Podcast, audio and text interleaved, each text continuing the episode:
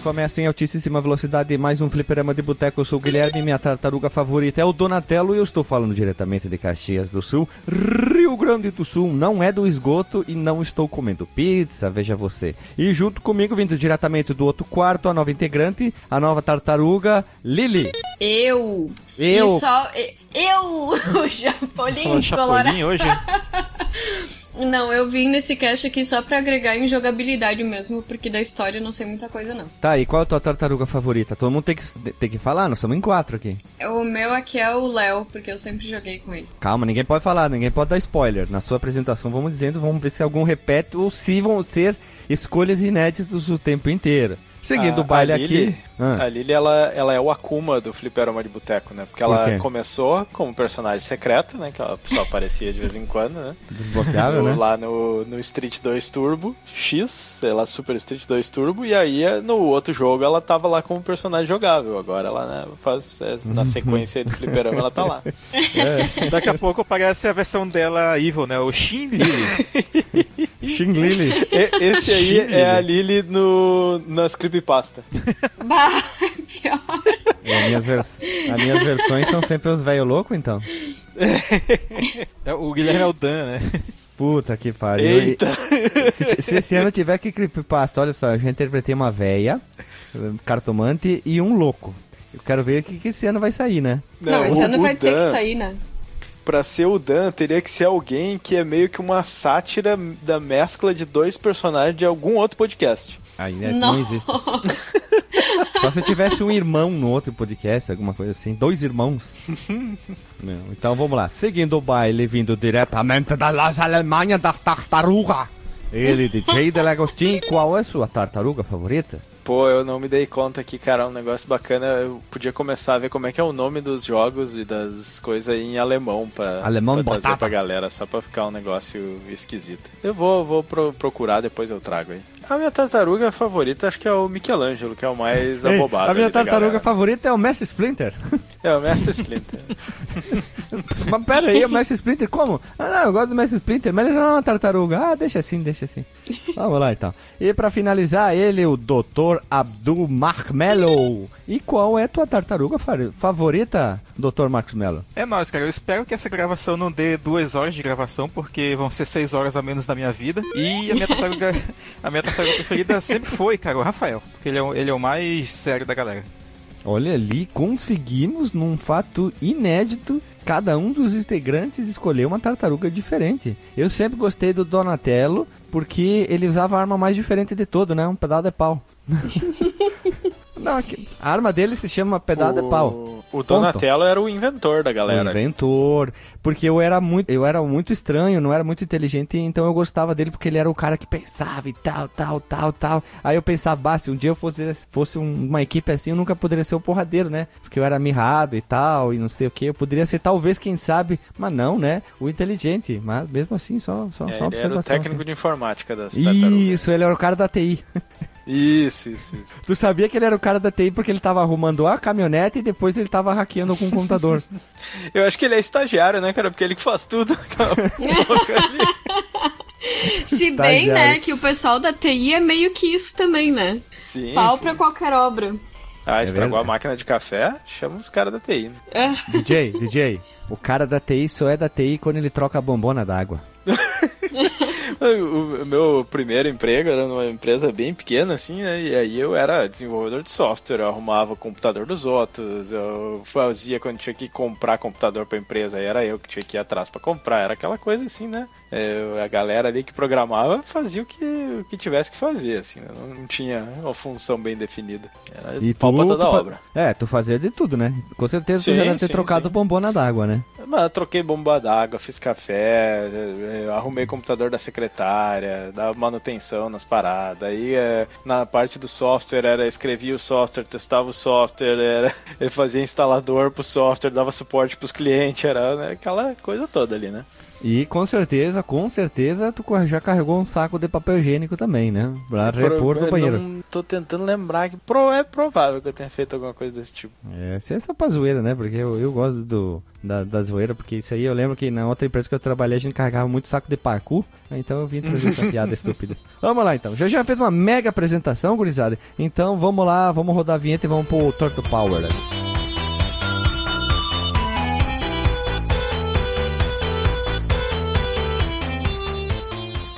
Se você quiser enviar um e-mail para a gente, você manda um e-mail para contato@fliperamadeboteco.com. Se você quiser entrar no nosso Facebook e o nosso Twitter, é facebook.com/fdeboteco e o Twitter também é twitter.com/fdeboteco. O nosso grupo do Telegram é t.me barra fliperama de boteco. E você pode também ajudar a gente lá no Padrim com algum dinheiro, alguma verba que você possa em padrim.com.br barra fdb. E roda a vinheta.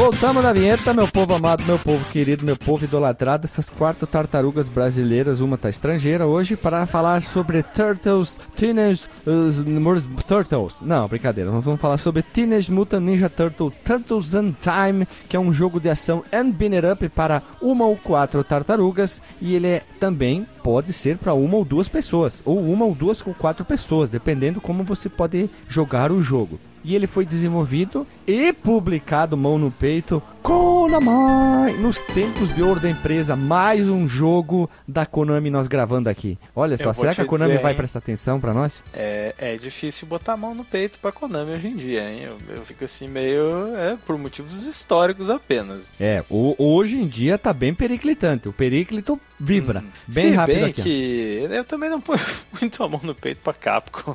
Eu não, a mão no peito no sentido da época, é, né? Porque ela trazia é muita felicidade ouro, com, com joguinhos, né? A gente era hum. feliz, via lá aquele jogo da Capcom, da Konami, da essas empresas, tu sabia que podia ser muito bom. Então tu já locava com um zóio fechado. Então, olha é. só. Em 91 o jogo chegou aos arcades primeiro. E depois ele chegou no Super Nintendo em 20 de julho de 92 no Japão, 15 de agosto de 92 nos Estados Unidos e 19 de novembro de 92 na Europa. Olha só, tudo no mesmo ano, 92, os três do Super Nintendo. Isso é muito, muito bacana. E para quem não sabe, agora vem algumas confusões de nomes e nomenclaturas. Olha só. Esse jogo Turtles in Times do arcade de 91 ele é uma continuação direta do segundo jogo do arcade de 89. Esse segundo jogo é o primeiro Binner Up. O primeiro jogo realmente das tartarugas é aquele que tá lá no episódio que a gente gravou, que é um jogo mais de visão aérea, depois vai para uma parte de pula-pula de, de, plataforma, com ação. Aquela é o segundo. Quando ele foi pro Nintendinho, ele, ele também ele é o primeiro.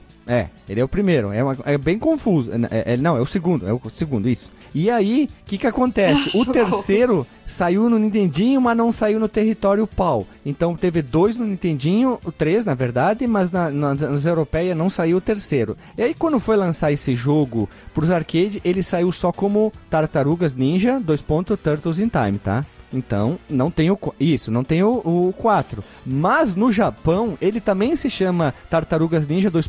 Turtles in Time. Ele foi omitido o 4. Só que nos Estados Unidos eles colocaram o 4, porque lá saiu Tartarugas 3, o que foi o último jogo do Nintendinho. Já na Europa, ele também se chama uh, Teenage Mutant. Aí vem o diferencial, que na Europa o nome das tartarugas ninja não tem ninja, é Hero. Então é Teenage Mutant Hero Turtles 4 Turtles in Times. A gente comentou isso nos episódios. Então é bem confuso tentar entender um pouco. Não é tão confuso que nem outros jogos, mas aqui é bem complicado. Pior do que Final Fantasy, hein, cara? Isso aqui, se for parar pra, pra pode, pode ser, detalhes. pode ser. Eu botei até na pauta a imagem do jogo da versão do Super Nintendo. Vocês veem que tem o logo Teenage Mutant Ninja Turtles e embaixo Turtles in Times. A versão do, dos Estados Unidos tem o numeral 4 ali. Então, é, pode ser confuso. E se você comprar o jogo das duas das três regiões, vai ter três capas diferentes, o que é bem interessante. Quem quer saber mais, a gente gravou um episódio em 2016, número 31, Jogos das Tartarugas Ninja Parte 1. A gente falou do Turtles in Times, mas a gente resolveu trazer o Turtles in Times num episódio separado,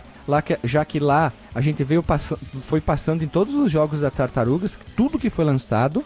O ano passado a gente lançou no episódio 265 Jogos de Tartarugas Ninja Parte 2, onde a gente veio seguindo, passando por tudo, tudo que saiu em minigame, arcade, pinball e tem mais muitos jogos para serem falados. Então eu acho que acredito que vai pode ir até uma parte 5 fácil fácil. E meus amigos, agora pode surgir uma briga, hein, por muitos fãs. Primeiro veja você, a Konami Konami, a Konami, ela lançou a sua contraparte. É uma contraparte realmente, é uma, ou melhor, é a mesma coisa que ela fez com o Castlevania Round of Blood e o Drácula X, que são plataformas diferentes. Ela fez aqui com o Mega, lançando Teenage Mutant Ninja Turtles The Hyper Stone Haste, que é basicamente muito parecido com a versão do Super Nintendo eles terem lançado no Mega Drive. E com certeza vocês jogaram, né?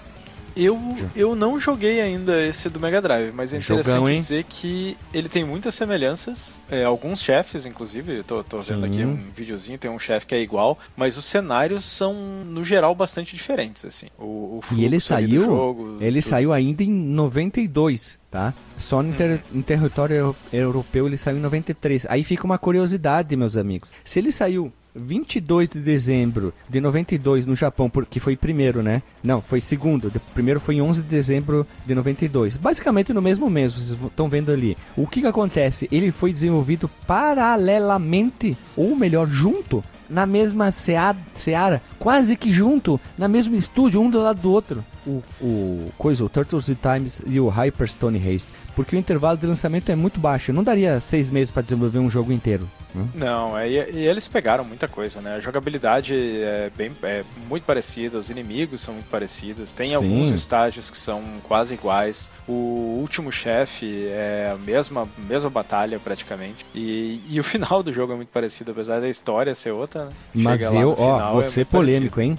E eu lembro de ver isso na locadora e eu acho a capa, a versão que tem o vermelho, né? A capa que eu vi, pelo menos, eu acho muito bonita. Porque, dependendo do, da capa que você vai ver da versão, ela tem um design próprio. E essa aqui ela traz mais umas tartarugas muito mais violentas, muito mais sérias. E dependendo do que japonesa, eles usam a tartaruga muito mais cartunesca que foi usada da, da versão do, do desenho. Que eu gosto e não gosto ao mesmo tempo, entendeu? Uhum. É, o desenho gerar ele um era mais pra criança, né? Sim, foi, foi daí que veio o Santa Tartaruga, o Kawabanga, Paixão por Uhum. Pizza, cada um ter uma cor, é, ter o, o- o- a inicial, tava me esquecendo o nome, no cinto para identificar melhor cada um. Então, os executivos trabalharam para isso. Então, dependendo da capa que você vai ter, vai ter um desenho totalmente diferente. E mais temos, mais veja você, meus amigos, ó, o poder do Dr. Marcos Mello. Em 2005, a versão de arcade foi relançada para os consoles da época como um bônus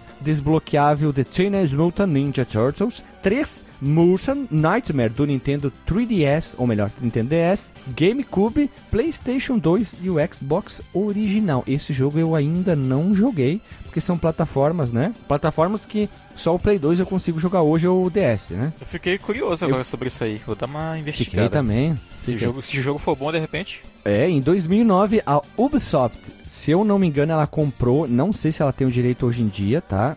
Mas se eu me engano, não é mais a detentora. A Konami foi por muito. A Konami, perdão. E tu tem que fazer o teu jingle, Guilherme. Tem que fazer o teu jingle. É. Konama. Konami. Konami.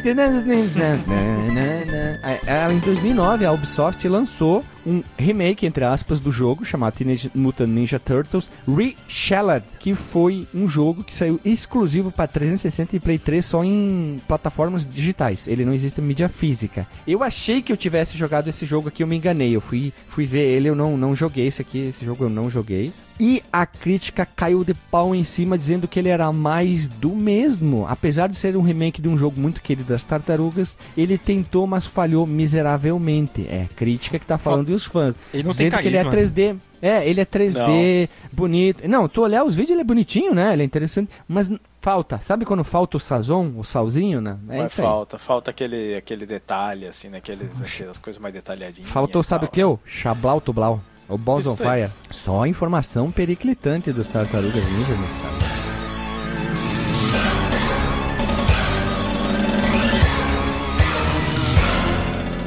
E vamos lá, como conhecemos o jogo?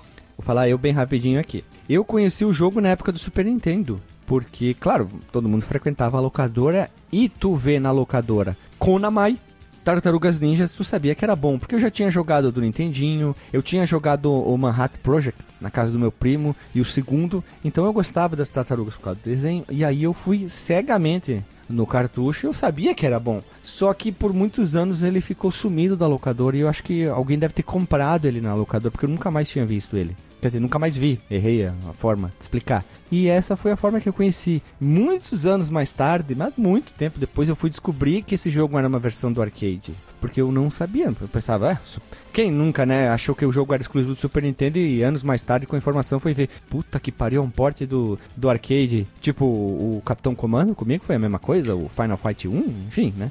É, isso de- aí. Dependia muito do, do acesso que tu tinha aos arcades. É Tinha- verdade. Se tu não, porque naquela época a gente não sabia de onde que vinha o jogo, né? Aparecia lá no, no console, se tu não tinha, se tu não tinha visto tu mesmo ele no arcade ou conhecesse alguém que soubesse e tal, né? Era tudo muito no boca a boca. assim. É, então já aproveitando, meu caro DJ de pendriver.com.br, como é que tu conheceu o jogo? Fala pra nós, de querido. Eu, eu tô com bastante dúvida quanto a ele, assim, porque eu tenho memória dele, principalmente aquela parte ali no o primeiro estágio, né, do, do Big Apple ali, aquele sonzinho bem, bem bagaceiro, do, digitalizado. Big Apple, 3AM. E tenho memória do primeiro chefe, mas agora eu já não lembro se eu joguei ele no arcade ou se eu joguei ele no, no- na locadora. Mas eu lembro de ter pelo menos jogado essa primeira fase. E eu, eu tenho mais memória de ter visto o, o beat'em up anterior nos arcades. E de ter Qual, jogado o beat'em up. O, o, o do arcade que veio antes desse. O Só dois, tem um, então. né? Antes, É. é. É, o É, dois, ele, ele então. é só chamado Tartarugas Ninja. Só, né? É, no Tem só arcade, sim. nome. Sim. Mas vamos chamar ele de Tartarugas Ninjas 2, porque pode confundir com o primeiro, que é aquele que é mais de Tá. plataforma, né? Ou então só Pode falar ser. o primeiro do arcade. Isso, pode ser. É, esse aí eu, eu lembro de ter visto ele nos arcades, eu lembro de ter jogado ele no, no Nintendinho com um primo distante aí, que ele tinha Nintendinho. Esse aqui eu não sei, eu, eu juro que eu não sei quando é que eu, eu conhecia ele, né, já sabia da existência, já sabia que eram dois no arcade, né, por muito tempo eu não sabia que era dois, eu achava que era o mesmo jogo. E aí depois fiquei sabendo, mas assim, não, não sei dizer quando. Foi naquela época lá, acho que eu tenho, tenho quase certeza de ter jogado ele no, no arcade ou na, nas locadoras. Mas é uma memória bem, bem fraca, assim, não, não sei dizer. Vamos lá então. Lili, como tu conheceu o jogo? Segue o baile. Conta para nós. Como foi a experiência de jogar a tartaruga? Em que ano? Lá em 1512? Meu Deus, nesse podcast eu só passo vergonha. Eu conheci o jogo agora, sabe, pra gravação. 10 minutos atrás. Eu achei que tu ia dizer que nem É? o do Mario lá, que tu jogou o jogo errado. Pra ver como o meu histórico nesse podcast não ajuda, né? Mas eu, pra animar o pessoal, essa semana, quer dizer, semana passada, né? Tivemos uma gravação de um jogo que fez parte da minha infância, só pode ser que saia daqui uns 10 anos, né? Porque, pelo visto, tem bastante cast aí pra, pra publicar. Ou se quem for editar Mas- for o Alexandre, né? É, bom. Uh, daí não sai mesmo. Mas esse aqui, especificamente, eu realmente joguei só pra gravação. Mas Tartarugas Ninja tá no meu coração desde que eu tinha meu Dynavision 4. E... Ah, peraí, peraí, Lili. Se alguém Oi. tiver um Dynavision 4 radical, por favor, entre em contato com a gente. Tem que ser o 4, não o 3, porque o 3 é, foi fabricado de balde e o 4 ele é bem mais complicado de achar. Se estiver em bom estado, por favor, mande mensagens para nós. Obrigado, fiquem em paz. Não, é, como é que é? Diz o. Beijos de o- luz. Não, não, e passar bem. É, por favor, assim, esse console teve, assim, a... O meu coração foi meu único console, né? Minha mãe jogou fora depois, assim, achando que eu não ia usar nunca mais. E, e por isso que eu falo que meu pers- personagem, personagem é ótimo, né? Meu personagem preferido é o Léo, porque eu jogava com ele e minha prima jogava com o Donatello. A gente sempre jogava em, em dupla, assim, porque realmente, né, sem save station, o negócio fica meio complicado. Mas a gente chegou até o, o, o chefe final. Na época a gente não tinha conseguido virar o jogo. Consegui fazer isso só depois com Raspberry Pi. E. Gostei da pronúncia, hein? Gostei da pronúncia. Tem futuro, hein? Não, olha, eu devia tra trabalhar como translator. Translator? Woman translator, hein? Ó. Tá, fala sério. O, o Leonardo acabou se tornando ainda mais interessante para mim por saber que a origem é inspirada no Da Vinci. E Da Vinci tem uma uh, um peso assim para a área da saúde muito grande assim. Então ele continua sendo meu personagem principal e favorito. E, tu, Dr. Marcos Mello, como conheceu? Bem, acho que parte da história de como eu conheci esse jogo, acho que na verdade como que eu comprei o cartuchinho, né? Como que eu consegui o cartucho dele pro Super Nintendo, eu, eu contei no episódio do Star Fox, né? Mas eu acho que a primeira vez que eu vi esse jogo foi a turma jogando numa locadora dessas próximos à, à minha casa ou então à, à minha escola. Mikasa, olha que bonito. Mikasa. Mikasa. Não, não, não. Agora que tu falou Mikasa. Marcos Melo está tu... falando espanhol agora. É, né? tu tem que falar Mikasa. É. É um cast poliglota, né, gente? Poliflota, poliflota. Não, Mikasa é uma personagem muito foda do Shingeki no Kyojin. Ah, Bem, pois é. Entendi tudo, entendi tudo. Pera aí que eu tô anotando aqui. Mikasa é... Não. Vai lá, doutor. Bem, aí tinha esse, esse brother lá, ele era filho de uma professora que a minha, a minha mãe conhecia, né? Que ele teve o cartucho do Star Fox e tal, eu acabei trocando dos jogos que eu tinha lá com ele, eu comprei, não lembro exatamente o detalhe. E aí ele tinha também, dentre os diferentes lá, o Turtles in Time. E aí esse, esse cartucho dele, ele já tava enjoado e tal, e eu acabei, eu acho que acabei comprando dele, assim, sabe? E levei para casa, tal, gostei bastante do jogo. Infelizmente o cartucho que ele me vendeu não tinha mais o label dele, né? Não sei se ele mesmo destruiu, se label, meu, o, o, label do, do cartucho. label do cartucho. É, mas uh, foi como eu tive o jogo, né? Durante muitos anos, inclusive. E só quando eu vendi, acabei vendendo meu Super Nintendo, muito tempo depois, eu acabei, ele acabou indo embora. Foi Marcos, tu, tem, tu, tu, tu, tinha qual a versão? Americana ou japonesa, europeia, sabe dizer? Não, qual a versão do cartucho tu tinha, tu sabe dizer? Era americana, era americana. Americana, tá. Porque assim, ó, fazer uma observação bem rápida agora que tu falou, Dr. Marcos Mello, tu pegou nesse, nessa brincadeira bem gostosa. A média de preço desse cartucho é 400 a 500 reais, dependendo do estado do jogo. É, agora essa despedida se torna cada vez mais triste. Mais é, eu lembro que tinha vários jogos assim bacanas assim dessa época que, que a galera comprava, né? Ficava com os cartuchos uhum. por um uhum. tempo, depois vendia, trocava e tal. E Não o Turtles valor, Time né? foi um, o Turtles in Time foi um cartucho que eu vi pouquíssimas cópias assim ao longo da minha vida. Eu acho que só duas, incluindo a que eu tinha. Eu acho que é por isso que ele é tão valorizado, ele não teve tanta, talvez, especulo nós, seja uma taxa bem baixa de fazedura de cartuchos americanos. Lembrando que o Donkey Kong americano, ele custa meio rim e meio pâncreas. A versão japonesa eu, tu paga 30 tenho, reais. Eu, é, é, tu paga a trilogia por cada um, a japonesa 30, 35 reais original, porque tem de monte, né? Então, só fazer um comparativo aí. Prossiga, Dr. Marcos Mello, tu é uma pessoa muito batraque sábia, hein? Não, é isso mesmo, já acabei. Hum, que triste. Brincadeira, doutor ah, Marcos. Foi Marcos Melo, sinta-se acalorado por nós pela sua tristeza de, de, de ser desfeito desse cartucho ali. Vamos lá, então. É, mas depois de um tempo consegui um Everdrive, então é sucesso.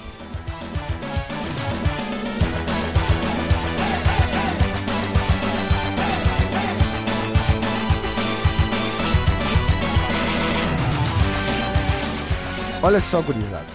As Tartarugas Ninja, que muito pode parecer para muitos, não começou no desenho, mas sim começou em quadrinhos.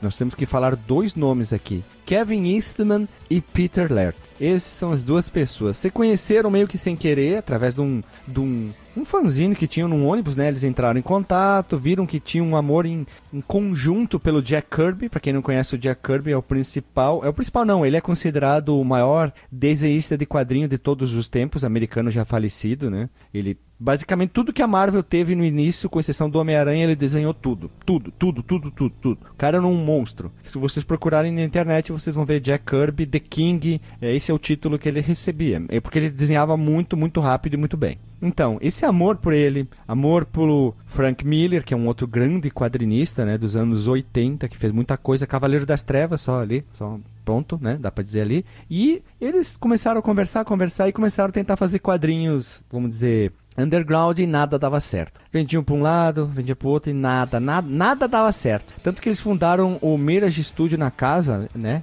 A própria casa que eles tinham, né? Só que com o objetivo que era quase uma miragem, achando que nada ia dar certo, né? Então, meio que esse foi o nome, né? Eles fizeram a casa na- e esse estúdio na casa do Peter Led, que ele é um pouco mais velho que o Kevin Eastman. Só que aí, numa noite, devagando, desenhando e tal, tal, tal, tal, tal, tal, foi lá e desenhou uma tartaruga ninja, assim, só pra zoar e mostrou o que, que tu acha. O cara pegou e desenhou outra tartaruga. O Peter Led e o Kevin Eastman ali fizeram, brincando, um finalizava. Aí quando eles viram, o Peter já pegou, pum, desenhou todas, fez todas, não queria ficar pra trás, né? Fez quatro, aí o Kevin já fez o logo, Turtles, blá blá blá, né? Tartarugas ninja, aí eles falaram, não, não. Então tem que botar Teenage Mutant, né? Mutant por causa que os X-Men estavam em alta e Teenage vinha dos jovens mutantes. Eles eram leitores de quadrinhos, né? E nessa brincadeira, eles criaram um dos principais universos dos quadrinhos dos anos 80 num guardanapo, num papel e como é que a gente ia saber que anos mais tarde ia se tornar o que é as Tartarugas Ninjas hoje, né? E quando eles fizeram isso aí, pegaram o dinheiro emprestado,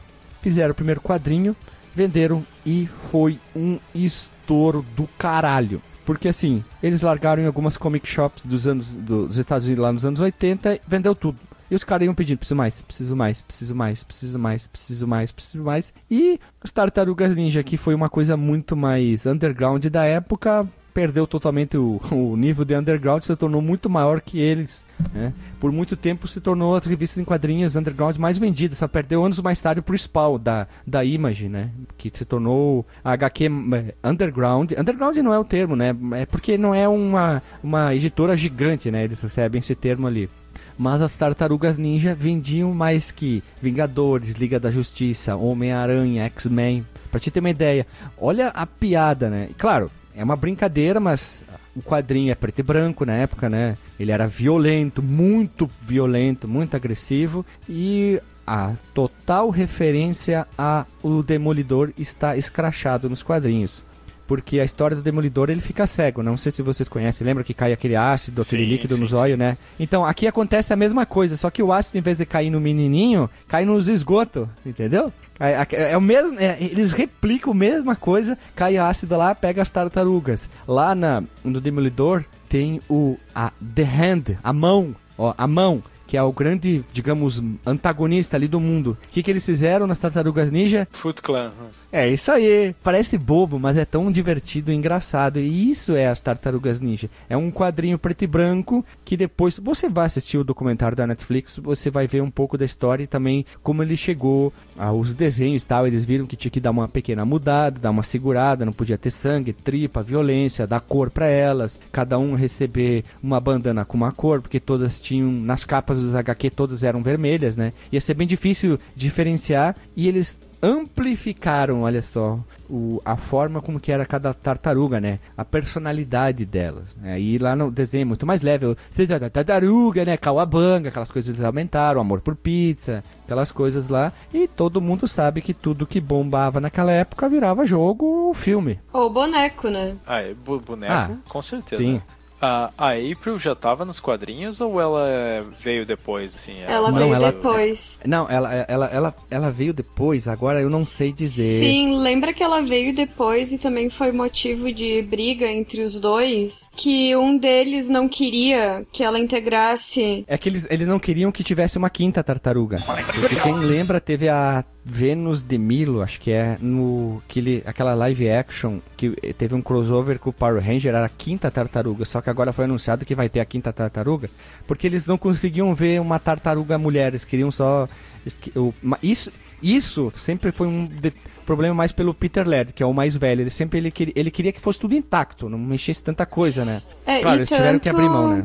E, não, na verdade, o Peter acabou entregando os direitos dele pro Kevin. É, bem mais tarde. Lembra? Mas E ele eles vendeu, a- vendeu. Isso. Eles acabaram brigando realmente por causa disso, assim, Sim. porque o Kevin, tipo, viu que tem, continuava tendo futuro até em relação à, à venda de bonecos, em- ah, anim- Tudo. Tudo. é, Era- animações, enfim, tudo. Lili, Lili, Lili, Tartarugas Ninja era o que o Pokémon hoje em dia.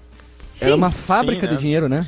Ah, e Com aquelas certeza. coisas tipo a merendeira, aí é coisa, caderno, shampoo, tudo. Sim, tudo tá. Agora, agora eu preciso fazer uma né? coisa. É, eu fui fazer uma pesquisa e eu não achei nada do desenvolvimento, hein, Lili? Olha só. Tu, eu te, até te contei um pouco sobre isso. Nas Tartarugas Ninjas, eh, no documentário da Netflix, a Playmates, que era uma fábrica de brinquedo do tamanho de um cozinho de tartaruga pequena, pegou pra fazer os bonecos que ninguém mas, queria mas fazer. qual tartaruga? Da tartaruguinha de jardim aquela? Jardim. tartarugas de gigantes, jardim. tipo, Era uma empresa, uma merda, porque todo mundo recusou. Eles tem até no documentário eles falam: verde não vende. Olha, olha as ideias pra brinquedo de criança. Verde não vende, porque eram tartarugas verdes. Uai, e o Hulk já tava na área aí, né, cara? É, mas o Hulk já tinha anos de estrada, né? Ele veio dos anos 60, ele, ah, nós estamos nos anos 80 pro 90. É, Aí já tinha um pesqui- Blanca.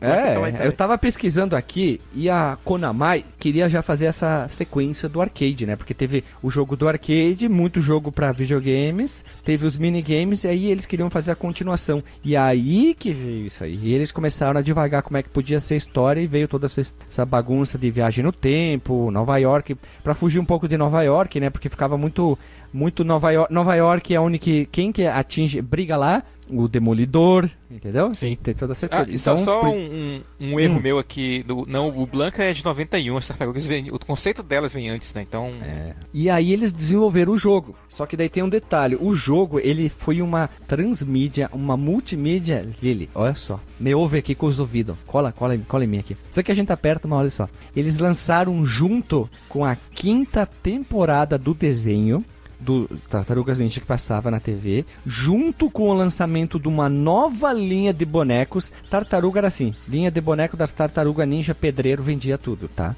E aí eu fui pesquisar e comecei a achar link, link, link, link, link e tem uma gama absurda de brinquedos das Tartarugas Ninja. Nesse ano ali de 91, eles estavam lançando uma linha gigante, só que não era relacionado com o desenho, nem com o jogo. Tinha algumas coisas relacionado com o filme. Aí eu fui procurar o filme. É, é, o filme aqui, ó. É 30 de março de 1990, um ano anterior. Não, te, não, não teve. Teve e não teve, né? Porque a Playmates ficou meio assim, porque eu achava o filme muito dark. Aí tinha Tartarugas Ninja Punk, Tartarugas Ninja Metal, Tartarugas Ninja dos Esportes, Tartaruga Ninja disso. Eles estavam lançando uma linha gigante, porque o primeiro episódio do, da quinta temporada estreou 14 de setembro de 91. E o jogo saiu 18 de setembro de 91 nos arcades. Então, olha a sacada de mestre dos caras. Uma linha de brinquedo, o jogo e a estreia da quinta temporada de desenho. Tinha como dar errado? Não. Perfeito. E outra, e outra coisa, só enfiando a Konami na história, que eles estavam full power, né, cara, com, essas, com esses arcades licenciados, né? Teve o Tartaruga Sim. Ninja, teve o Simpsons também, que eu acho que ele usa a mesma engine, e teve o X-Men. Sim, X-Men, aquele X-Men que dava pra jogar em 37 Seis. pessoas, no, 37 pessoas, né, na tela. É, né? mesmo. Eu acho que é o maior arcade que existe, né? É, deve, deve ser, Não sei, suponho. talvez seja o maior, a, maior arcade já produzido ali. Eu tava olhando aqui, ó, em 91, em 90 a Konami não lançou muita coisa nos arcades, tá? Mas aqui, ó, de outrem, vamos dizer assim, temos Tar- Tartarugas Ninjas e The Simpsons. Praticamente ali, juntos, eles lançaram jogos com propriedades intelectuais de outrem. Não é deles, né? Então vocês podem ver. Eu tô pegando só jogo aqui que são propriedades mais com viés americano. Ó, depois tem X-Men, G.I. Joe, Asterix, olha ali, e Wild West Cowboy of Moo Mesa, que é um jogo Ah, ainda de tem cowboy. esse, né? Esse aí é parecido com o. com Sunset o Riders. Sunset Riders, é. E o Buck O'Hara, que é aquele coelho tunadão verde lá também, são propriedades de outra. Eles já vinham trabalhando com muita coisa. E o G.I. Joe, que a gente tem até episódio, olha ali, do G.I. Johnson. Na linha dos beat'em ups originais, eles tinham o Crime Fighters, que a gente gravou o Vendetta, né? Que é uma Vendetta. continuação do Crime Fighters. Se- sequência ali, não, tu olha e tu diz, é, sequência mesmo, mas é, é um dos, dos beat'em ups originais. né? Na, na época a gente tinha... sequencial. É, é pra- praticamente isso. Era a Konami e a Capcom, elas dominavam ah, os beat'em Não ups. tinha, não tinha como, do... né? Eles tinham dinheiro, eles tinham a- a- o budget. Olha, me corrijam, o budget muito grande para investir nisso. Que eles já vinham trabalhando há anos. Então, tu chegando no, início dos anos 90, a Konami, Konami, perdão, e a Capcom eram as empresas que. Ah, e a EA também, mas a EA tinha um, um pouco mais de apelo no esporte, né? Tu vê que a Capcom e a Konami não tinham isso, né? Então tu podia ver, ah, tinha um- algum jogo de futebol, um basquete, alguma coisa. Então tinham esses jogos que eram muito, muito, muito, muito forte. Isso era interessante. E eu vou fazer uma propaganda gratuita aqui, né? Porque aqui nós não somos influenciadores digitais. A editora Pipoca e Nanquim lançou os quadrinhos compilado. É, talvez quadrinhos. está lançando porque não terminou, né, a saga, né? É, Eles lançaram quatro, quatro edições, né? Pra quem não Isso. sabe, é uma editora brasileira chamada Pipoca e Nanquim. Eles lançam quadrinhos e livros. E eles lançaram quatro até agora, né? que a gente tem os quatro aqui. e acho que o preço assim é bem em conta pra quem quer prestigiar produto nacional de algo tão importante quanto É, Tartarugas e, Ninja. e o episódio 2 eu não consegui comprar na época, porque acabou. Eles lançaram o é, quadrinho 2 com o bookplate do Kevin Eastman, o autógrafo dele, em mãos, ele fez por mão, então puta que pariu, né? Um autógrafo de um dos criadores das Tartarugas Ninja. O Peter Laird não quis participar do bookplate, mas só pelo Kevin Eastman também, né? Pra vocês terem uma ideia, o Kevin Eastman, quando ganhou o primeiro milhão, ele comprou um tanque, olha a nerdice dele. Ah, meu Deus. O cara compra um. Ah, tu tá cheio da grana. Puta que pariu, o que, que eu vou fazer com esse aqui? Ah, uma coisa legal, duas coisas. Eles, o Kevin Eastman comprou o tanque, que eu acho super normal, assim, eu também compraria. Não sei o que eu faria com um tanque, mas eu compraria um tanque. E eles compraram os. os como é que fala? Os, os desenhos originais do Jack Kirby de muitas coisas que o Jack Kirby tinha feito na vida. E eles começaram a gastar o dinheiro nisso. Gastar dinheiro não, porque nunca acabou, né? É, Começaram a esse comprar tipo muitas coisa, coisas. pelo menos é coisa de coleção que se, se não deteriorar, tu consegue no futuro passar adiante, vai Ah, o do Jack Kirby e ainda, o né? tanque dá pra passar adiante, É, beleza. é, eu não sei como tu vai lado. vender o tanque. É, o, o tanque deve desvalorizar, né? Não sei como é que eu não olhei a tabela FIP aí pra tanque ultimamente, mas, é- mas eu imagino que deva desvalorizar. Pera aí, pera aí. Tabela FIP do É, Na, na, tanque. na situação atual que a gente se encontra, pode ser até que esteja É, valorizado. deu uma valorizadinha aí na, Deu uma valorizada, militar. né? Se eu não me engano, naquele documentário da Netflix também, eles comentam que de- depois de muitos anos, o Kevin e o Peter voltaram a se falar, né? Sim, e parece eles fizeram que- umas, umas, umas brincadeiras e eles querem voltar a trabalhar nos quadrinhos. Por que que aconteceu? O Kevin Eastman, ele comprou a parte do Peter e depois o Kevin Eastman vendeu pra Nickelodeon e a Nickelodeon contratou ele pra trabalhar em Tartarugas. Será que começou assim essa história? O, o Peter Laird mandou uma mensagem assim pra ele: Oi, sumida. E aí eles voltaram a se falar. Mas o cara deve ter se arrependido muito de vender a parte dele, mano. Porque essa vaca tá, tá dando leite até o hoje. Peter Laird, ele vendeu por milhões de milhões. Tá, mas e agora deixa eu, é, deixa eu perguntar A gente só... tá te interrompendo, desculpa, perdão. Filho da mãe. Não dá nem pra bater nele porque ele não tá do lado, né, gente? Que, que coisa isso. Tu tem que pegar umas É. paradas pra jogar nele. Os dados assim, né? Não, pior que tem paredes que que estão entre a gente, assim. Mas me corrige, Gui, se eu estiver errada. O Peter não voltou a ter parte dos não, não, rendimentos? eles, eles, me- eles voltaram a se falar, porque eles ficaram muitos anos sem se falar por brigas mesmo, dessa parte de. Porque o Kevin, o Kevin queria fazer mais coisas, queria am- ampliar, né? O, a gama de produtos e o Peter Laird não queria, não queria, não queria. Surgiu a ideia de ter uma quinta tartaruga, que seria uma mulher, ele não queria, o Kevin queria. Então eh, começa a briga, né? Entre os dois até que o Kevin comprou. Mas eles voltaram a se falar e existe aquele rumor que eles, os dois, voltariam a fazer quadrinhos. Só eles dois as histórias. Porque hoje tem muito quadrinho, né? Tem vários desenhos e quadrinhos das Sim. tartarugas, que é feito Ah, por outrem. eu acho que essa galera que cria as paradas tem que desencanar. Uma hora tem que passar adiante, vai fazer outra coisa da vida. É, ah, o que eu tô falando é uma especulação, que eles estão. Sim. Parece que os dois vão voltar a fazer os quadrinhos naquele estilo preto e branco mais agressivo. Dizem, né? Mas não sei isso. Mas seria interessante. Uma pergunta que eu tenho é o seguinte, agora relacionando com a história desse jogo. Tu sabe me dizer se em algum material anterior a esse jogo tinha viagem no tempo já no- na história do- das tartarugas? Porque depois desse jogo teve o, o terceiro filme, live action, que aí também Sim. tinha viagem no tempo. É, tem tudo a ver, né? É que Viagem no Tempo tava em alta, lembra que recém tinha saído De Volta pro Futuro 2 e ia estrear o De Volta pro Futuro 3, né? Então tava É, um o primeiro é alta, de né? 85. É, mas depois teve um intervalo, aí saiu o 2 e o É. 3 que foram filmados juntos, só que um intervalo meio grande entre o 2 e o 3. E tinha Exterminador do Futuro 1 e o 2 também, né? Sim. São dois muita exemplares muito tempo. grandes de viagem no tempo, né? Os melhores, talvez, dentro da cultura pop. aí. Eu me dei por conta de uma coisa. Quando o DJ perguntou antes, ele não tinha falado da quinta tartaruga, né? Ele tinha falado da April a. Da April. A April Ah, O'Neil. sim, eu me confundi com a.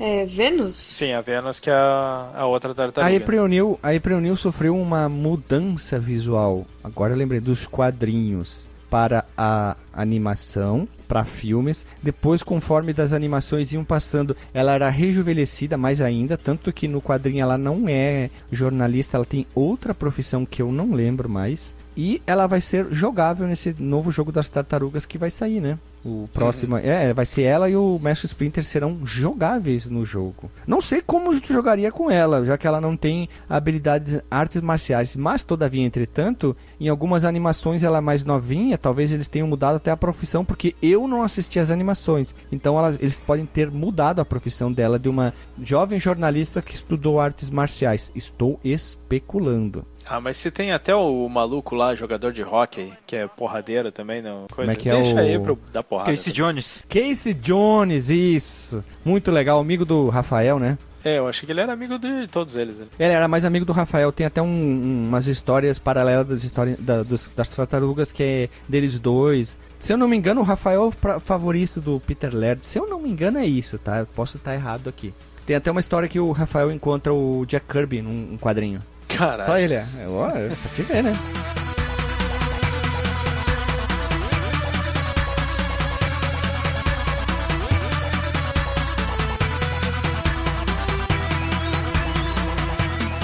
Vamos lá, gurizada. Enfim, vamos falar sobre o nosso querido história. A história é tão simples que não precisa quase nem ser contada. Os tartarugas estão assistindo TV, ou melhor, a April Neil tá fazendo uma reportagem e o Craig chega lá, perdeu o Playboy rouba a estátua da liberdade. Pouco, pouco exagerado, né? E pronto, as tartarugas ficam putasse e digamos, temos que resolver o problema aqui, não é nem o problema. Até aparece o destruidor na televisão, né? Tem uma, um pouquinho de diferença entre a versão do SNES e do, e do arcade, mas é, e eles vão tentar resolver isso aí da melhor forma que as tartarugas ninja sabem, na porrada. Na porrada. Diz uma coisa, olha, olha o tamanho do, do, do, do Krang, cara, quando ele vai lá buscar a estátua. É que ele usa uma espécie de armadura, né? É tipo É o- ar- é uma armadura dentro da armadura, tipo É o a coisa do Tokusatsu lá, é que nem o. A Hulkbuster. Sempre tem. Só faltava as tartarugas ter um robô gigante pra bater de frente com ele. Sim, é a Hulkbuster. Lembra que o Hulkbuster é o Homem de Ferro dentro de uma armadura com uma armadura dentro da armadura? O- agora eu fico aqui a dúvida. Eles pegaram a estátua da liberdade. É um roubo Isso. ou é um sequestro? É um roubo. É um roubo porque tu sequestra. só- Eles- eu, eu acredito que sequestra quando tu sequestra alguma coisa viva. Tu não pode sequestrar, exemplo, um, um boné. É, não vou sequest- sequestrar um action figure do Guilherme aí. É. Pô, o S é uma coisa que ele gosta muito e que ele vai me. tem um valor sentimental que eu posso extorquir dinheiro dele, é sequestro. É, pode ser. Eu não tinha pensado nesse sentido. Foi. É, o furto com direito a resgate, né? É, ó, é. ato ou efeito de sequestrar, sequestração, apreensão ou depósito judicial de certo bem sobre a qual pensar um litígio, a fim de que seja entregue quando solucionada a pendência a quem de direito, tá certo? Mas então não isso aí é legal. É, é, é sequestro é sequestro de bens no, no termo legal. Tô falando sequestro aí de, de beat'em up, sequestro de. de Sequestro de da beat'em up, precisa. Dessas coisas. Né? É que não fica bem claro, ele não fala agora é minha ou me paguem X milhões ou devolver a, ta, a E- sei eu lá, estátua. imagino que ele vai pedir dinheiro, porque o que ele vai fazer com aquela porra daquela estátua? Eu, eu ia perguntar agora, assim, tipo, qual é o plano maléfico de levar a estátua da liberdade? Foi que nem o meu malvado favorito, lembra que eles, eles ficavam roubando as paradas, mas era só pra ver quem roubava um negócio maior, assim, né? Não tinha uma... E tem- ele tem um mega galpão, sabe? Assim, que, de Aham. galpão é aquele onde, ele- onde cabe a estátua da liberdade inteira e tu luta no, no topo contra ele? E se ele deixou ela bem pequenininha? É, ele pode ter É encolhido, né? sempre uma, uma opção. Ah, ele, tom, ele botou a pílula de nanicolina. Da Nicolina, né? É isso aí, Pois verdade. Olha, a gente tem que pensar e é abrir a mente para novas ideias. Nossa senhora, cada droga, né? Meu Deus, agora me veio a música dos Mamonas Assassinos na cabeça. Abra sua mente. Essa. Que também é gente. Gaúcho fala oxente, e baiano come vatapá. Gaúcho fala oxente. Gaúcho fala oxente. Gaúcho fala oxente. Alá, meu bom alá.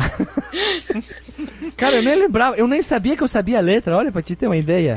Que eu não, te, eu não tenho capacidade de memorizar a letra de música, e eu sabia essa parte, olha só, veja você que ponto chegamos. No caso, eu espero que você este- esteja sendo bastante irônico Hum. e tenha percebido a parte que tu fez umas trocas aí, né, no caso. Por qual parte? Eu errei? Ai, meu Deus. E agora ele tá falando sério ou ele tá me zoando? Não sei, eu tô pedindo. Ele fala, baiano fala oxente e come vatapá. É, e eu falei o quê? que gaúcho fala oxente e, Eita, vai virar Chaves agora. Como e é? baiano que que come vatapá, alguma coisa. E como eu disse, e como...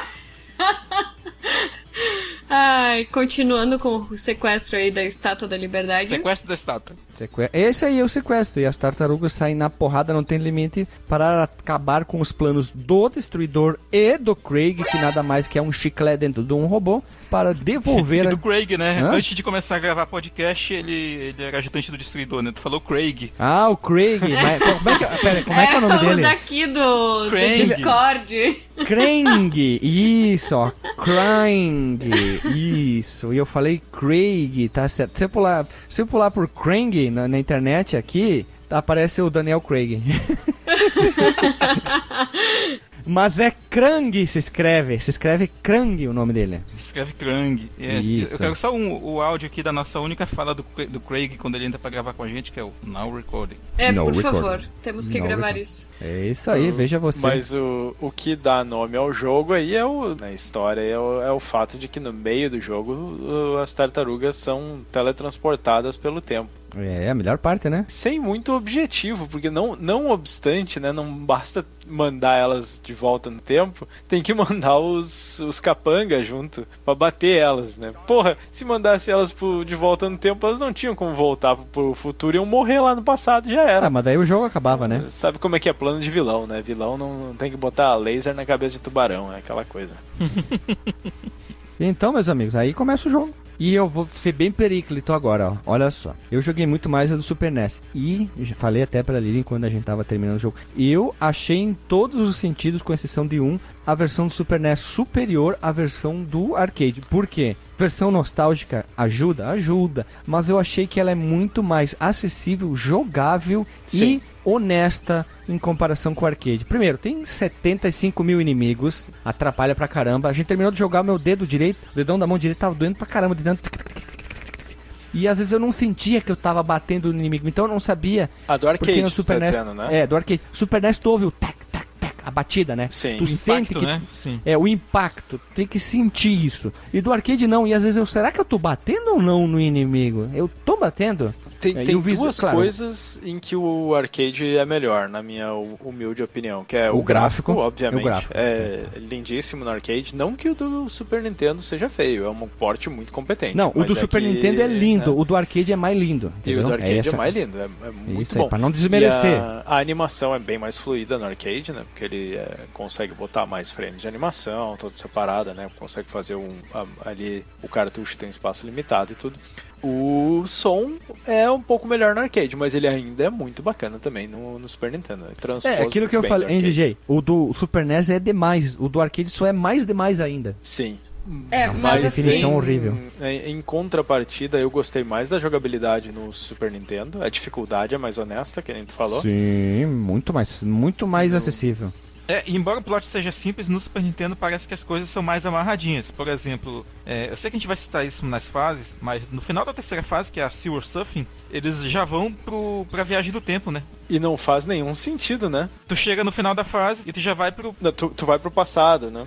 É, que tu Parece vai o pro Tecnodromo nossa. e aí aparece o Destruidor, que eu achei a do Super Nintendo. A do Super Nintendo é muito mais coerente a narrativa, mas tem um problema, eu falei pra Lily. Quando Então, mas aparece não a- tem, não, não tem Tecnodromo no Ah, arcade não. nessa parte. Não, não, aí. Super Nintendo, né? Eu tô, eu tô falando porque ela tem essa parte que fica muito mais. É, Faz mais Lógico. sentido, né? É, Eles lógico. estão dentro, dentro do território inimigo e lá faz mais sentido ele ter o aparelho pra mandar eles É, passar. cai na minha, vem tranquilo, vem tranquilo, vem tranquilo, vem tranquilo, né? Chega no destruidor, quem entendeu o meme aqui. E aí o que que acontece? O destruidor manda neles. E tem um detalhe, no início dessa fase da terceira, lá no, no arcade a gente enfrenta os aliens. É uma cópia descarada dos aliens amarelo, né? Com Totalmente. É o hepatite. Pizza Monster, né? É, com hepatite. E aí o que, Por que acontece Pizza aqui? Monster, mano? Que porra, e aí, no, no início da, é da fase, aparece tipo a silhueta do cara, né? Ah, você vai enfrentar o Boy aqui. E aqui aparece os aliens, só que não é o alien no Super Nintendo, o chefe da fase. É aquele cara em cima do da motoca que dispara os. É o, os- é o os Rei tro- Rato.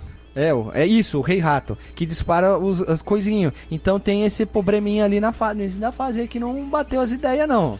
Mas tudo bem. Ah, mas é não observação. atrapalha a Não, jogabilidade.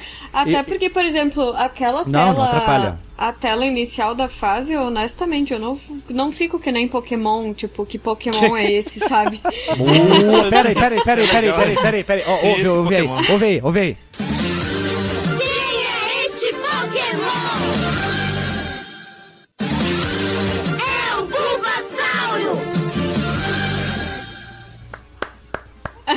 Boa, gostei. Quem é esse Pokémon? É, porque, sei lá, passa tão rápido, daí ou tu lê o que tá escrito, ou tu Ou tu vê quem é esse Pokémon? Tu vê, a é, tu vê a imagem, a menos que tu, por exemplo, como eu não tenho fator nostalgia e e a primeira vez que eu tava jogando, eu tava tentando me atentar a, a em que local eu tava antes, né? E é, né? É importante a gente se situar assim.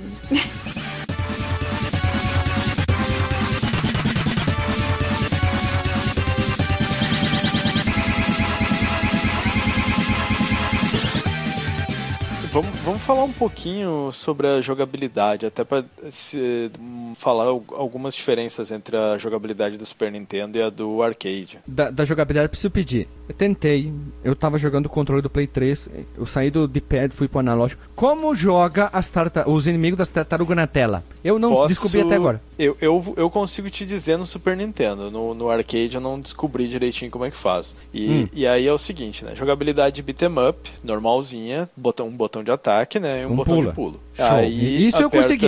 Tu habilita, o né? é, tu habilita o especial, ou dois botões junto, ou um botão separado. Super é, eu Nintendo. tava usando show. os dois botões junto. No Super Nintendo, o especial consome vida, né? Esse aqui é um beat'em up tradicional, ele tem, tem o número de vida e tem uma barrinha que não é bem uma barra, são segmentozinhos, assim, né? Um, é um número de... Tem mais vida do Super Nintendo, é bem maior a barra de vida, né? é, também. é. É, do arcade é menor.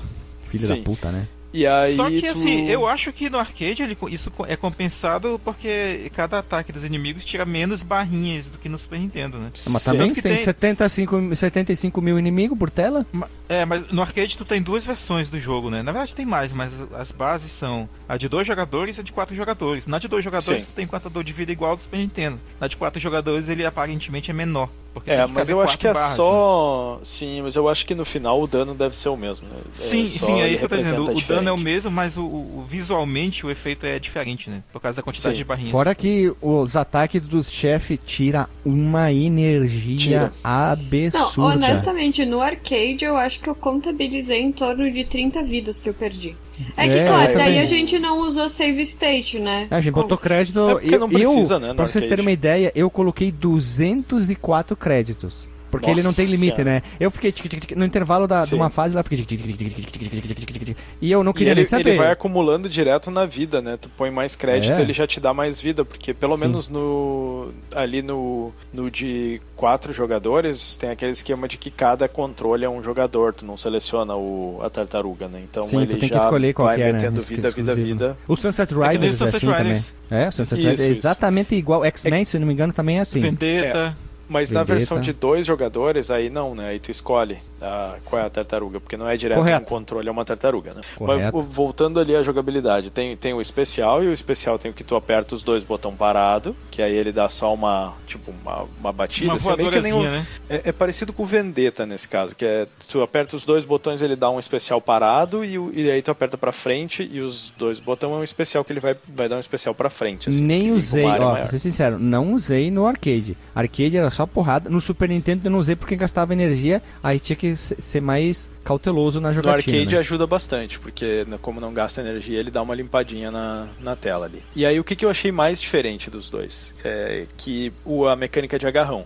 Porque no arcade é aquela mecânica mais tradicional que é tu chegar perto e, e apertar um botão. Eu nem notava isso, eu não sentia que eu agarrava o É, inimigo. só que tem, é, tem uma pequena diferença aí, cara, porque se tu soltar o botão de andar pra frente e apertar o botão de, aga- de agarrar, que seria o botão mesmo botão de ataque, né? Estando encostado no inimigo, né? Compartilhando ali o mesmo frame com ele, mesmo mesma hitbox, ele vai arremessar o inimigo no chão. Ele vai dar três ou quatro arremessos, né? É aquele que vai pra, pra trás, pra frente, pra trás, pra frente? Aquele Isso, limpador é. de para-brisa? Isso, isso, isso. esse mesmo, que ajuda demais Tipo, isso aí. O Hulk Smash É, lá. Hulk Smash, ó, do, do, Ou no- o ataque no do Jax lá do Mortal Kombat também, né? Que ele Também, agarra né? e joga pro chão. Pois é, e aí tem o mantendo pra frente que ele teoricamente arremessa, né? Que eu não sei se é exatamente só isso, né? Ou se tem alguma condição a mais pra ele arremessar o inimigo na tela. No Super Nintendo, eu notei que ele tinha três agarrões diferentes. Um era esse do Hulk Smash, que é, só que no Super Nintendo, em vez de tu chegar perto do cara. Peraí, e- peraí. A Lili Mal chegou já tá trazendo bastante eh, frase impactante aqui Claro, pro claro. podcast. Ma- Mas no Super Nintendo, eu demorei pra entender como que eu tava agarrando os personagens. Era, tu- era completamente aleatório, até que eu notei que eu tinha que dar uma porradinha no inimigo, aí ele fica naquela posição assim, meio tremendo de que levou dano. E Uhum. quando ele tá fazendo aquilo, tu chega perto e aperta o botão. Aí se Tá. tu só apertar o botão, ele vai agarrar e dar o- ali o Hulk Smash. E se tu apertar, eh, eu acho que pra frente e, e o botão, ele joga na tela. Só que eu notei que, eu não sei se era duas tartarugas fazendo dois movimentos diferentes ou se era dois agarrão diferentes. Porque tem um que ele gira o inimigo ah, na- pelas costas e joga. E tem outro que ele faz aquele tipo o agarrão do Ken, de judô, assim, que, que rola pra trás e, e, e lança o Ah, inimigo com sim, o e, pé. e arremessa. É, eu, eu notei uma vez só que ele girava assim ah, pra trás e jogava pra, pra tela. Aquele chefe que é o demolidor do Super Nintendo, que tu tem que fazer isso, praticamente foi a Lili que matou o chefe. Se dependesse de mim, nós estava ainda lá naquele demolidor. Demolidor? O Destruidor, destruidor. perdão. É, tudo com D, dá na mesma. Só vou deixar bem claro que eu fiz isso ao, totalmente ao acaso. Eu Mas não tu fazia sei. totalmente a casa, uma um atrás do outro. Eu lá assim, um, ah, consegui um, ah, que alegria. Aí eu olhava ali, ele, tam, tam, tam, tam, um atrás do outro, assim, e enfileirando, né? Daí eu olhava só a barra do, do destruidor, pum, pum, pum, sumindo e eu, pô, No Super NES essa batalha ela é um pouco mais chata no hard, porque só quem aparece pra te atacar são os caras do clã do pé, daquele rosinha que se defende. Então tu tem filha que da Puta. Aquele cara é muito chato, né? Tu Esse tem é que chato. tontear ele primeiro pra poder arremessar ele na, na, na coisa. E o- Mas eu reparei, tá atirando, né? do, Dr. Marcos Melo, que eles tomam dano se tu vem correndo e tu aperta o ataque que ele dá tipo uma ombrada, aí eles. Puf, é é isso aí. É isso Tem aí que eles- fazer. Tem que É dar uma isso aí. ombrada e aí depois tu arremessa. Falando nisso, eu quero dar uma dica, assim, eu odeio esses jogos em que o personagem começa a caminhar e daí e se tu segurar o botão ele começa a correr. Pra mim é É assim, é, ruim, né? tenebroso. No arcade é sempre assim, mas tu tem a opção no Super Nintendo de desligar isso e botar na corrida manual, que aí é dois pra frente. E Ué, Sério? como é que vira outro jogo.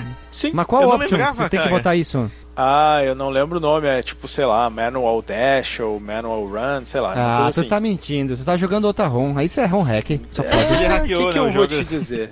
Pior que a primeira ROM que eu, que eu baixei, quer dizer, o primeiro cartucho que eu comprei, ele era uma versão beta e aí começava em outra fase, assim, começava numa tela de seleção de fase e a primeira fase não era do a de Nova York. É muito estranho. B- não, é. Big Apple, 3am. 3 Não, a.m. e, e- e falando em, em tela de. Na verdade, não de seleção de fase, mas até a, a abertura, seleção de Abridura, opções. abridura.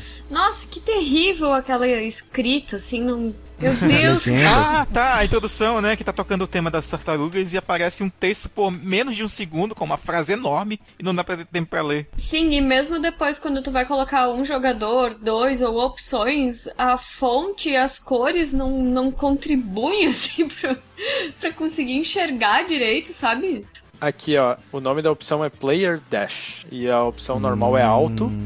E aí ele. é, tu pode mudar pra manual. Tem uma outra É opção bem que é o ruim. back attack, que aí eu não. Eu acho que é aquele chutezinho que ele dá pra trás, mas eu não sei o que acontece se tu desliga, se ele simplesmente não tem mais, ou qual é que é. Eu fico realmente impressionada ouvindo vocês falando da parte dos ataques e tudo, assim, porque pra mim tudo é sempre aleatório. Aleatório, né?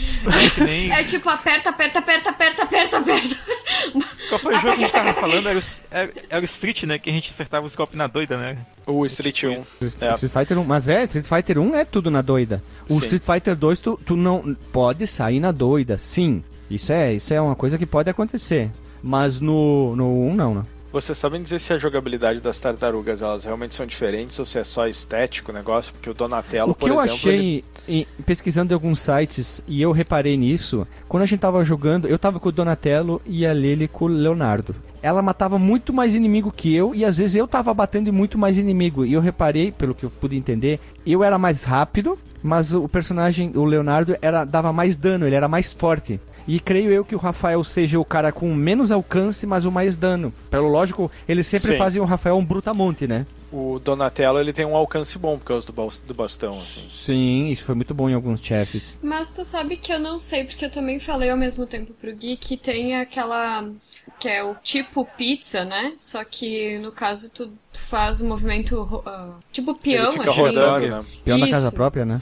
E É, é aquele- ícone é uma bomba, né? Eu acho. Sim, é uma Sim, bomba. é uma Pois bomba. é, é. Mas aqui no caso, para as pessoas entenderem que tu não vai atirar uma bomba, né? No caso. Ah, e pera aí, não podemos esquecer, eu e a Lily, a gente foi que nem dois desesperados pegar o item, a gente pegou junto o item, aí os dois ficaram no peão da casa própria, Bugou? cada um foi pra um lado. Os Caralho. dois pegaram o mesmo item. E a gente foi um pra um lado e outro pro outro. Aí, e ah, a gente tentou reproduzir, reproduzir depois, tipo, do tipo um, dois, três e vai, e aí não deu certo, porque. não deu certo. Por Foi isso que muito só funciona o acaso. quê? Na cagada. E tá, mas enfim, falando desse golpe, eu tinha a sensação de que eu tinha dado mais dano, tipo, matado mais inimigos, porque eu tinha usado mais vezes esse item. E ele elimina, tipo, uns 10 inimigos a mais do que matando um a um, assim. Eu não sei, eu, não, eu realmente não sei se tem diferença entre uma tartaruga e outra. O Guilherme falou do Street Fighter, né? Que mais uma coisa que ele compartilha também com o Street é o nome dos ataques, né? Ou as falas dos personagens, que a gente entendia coisas totalmente aleatórias, né? Com aquele áudio ruim do, do Super Nintendo. Por exemplo, o Pizza Power, que é esse ataque aí que tu falou, eu não consegui entender que era Pizza Power.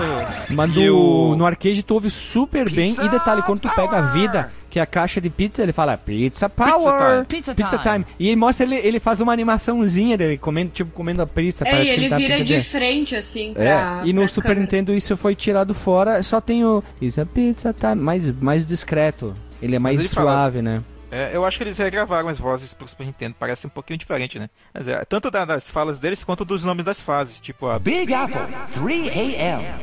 É, pô. É, Sim, que na verdade o nome das fases, se tu não tiver a opção de ler, sinceramente, ou teu inglês é super ultra evoluído, e eu não cheguei nesse ponto ainda, ou realmente é. fica Só o Dr. difícil. Marcos e o DJ que conseguiriam ler essas coisas. Algumas coisas eu entendia, cara, até. Mas al- algumas eu, eu tentava decifrar. Por exemplo, Prehistoric Turtlesaurus. eu- parece que é um English, assim, meio bizarro, inclusive, o nome Sim. dessa fase, né? Que é Turtlesaurus com A, né? E, e- e em inglês teria que ser com U, né? Saurus. Sim. Mas, e aí soa a English, assim, coisa traduzida do japonês e tal. O, o que eu gostava mais era quando ele morria, que a gente entendia, oh, Celta.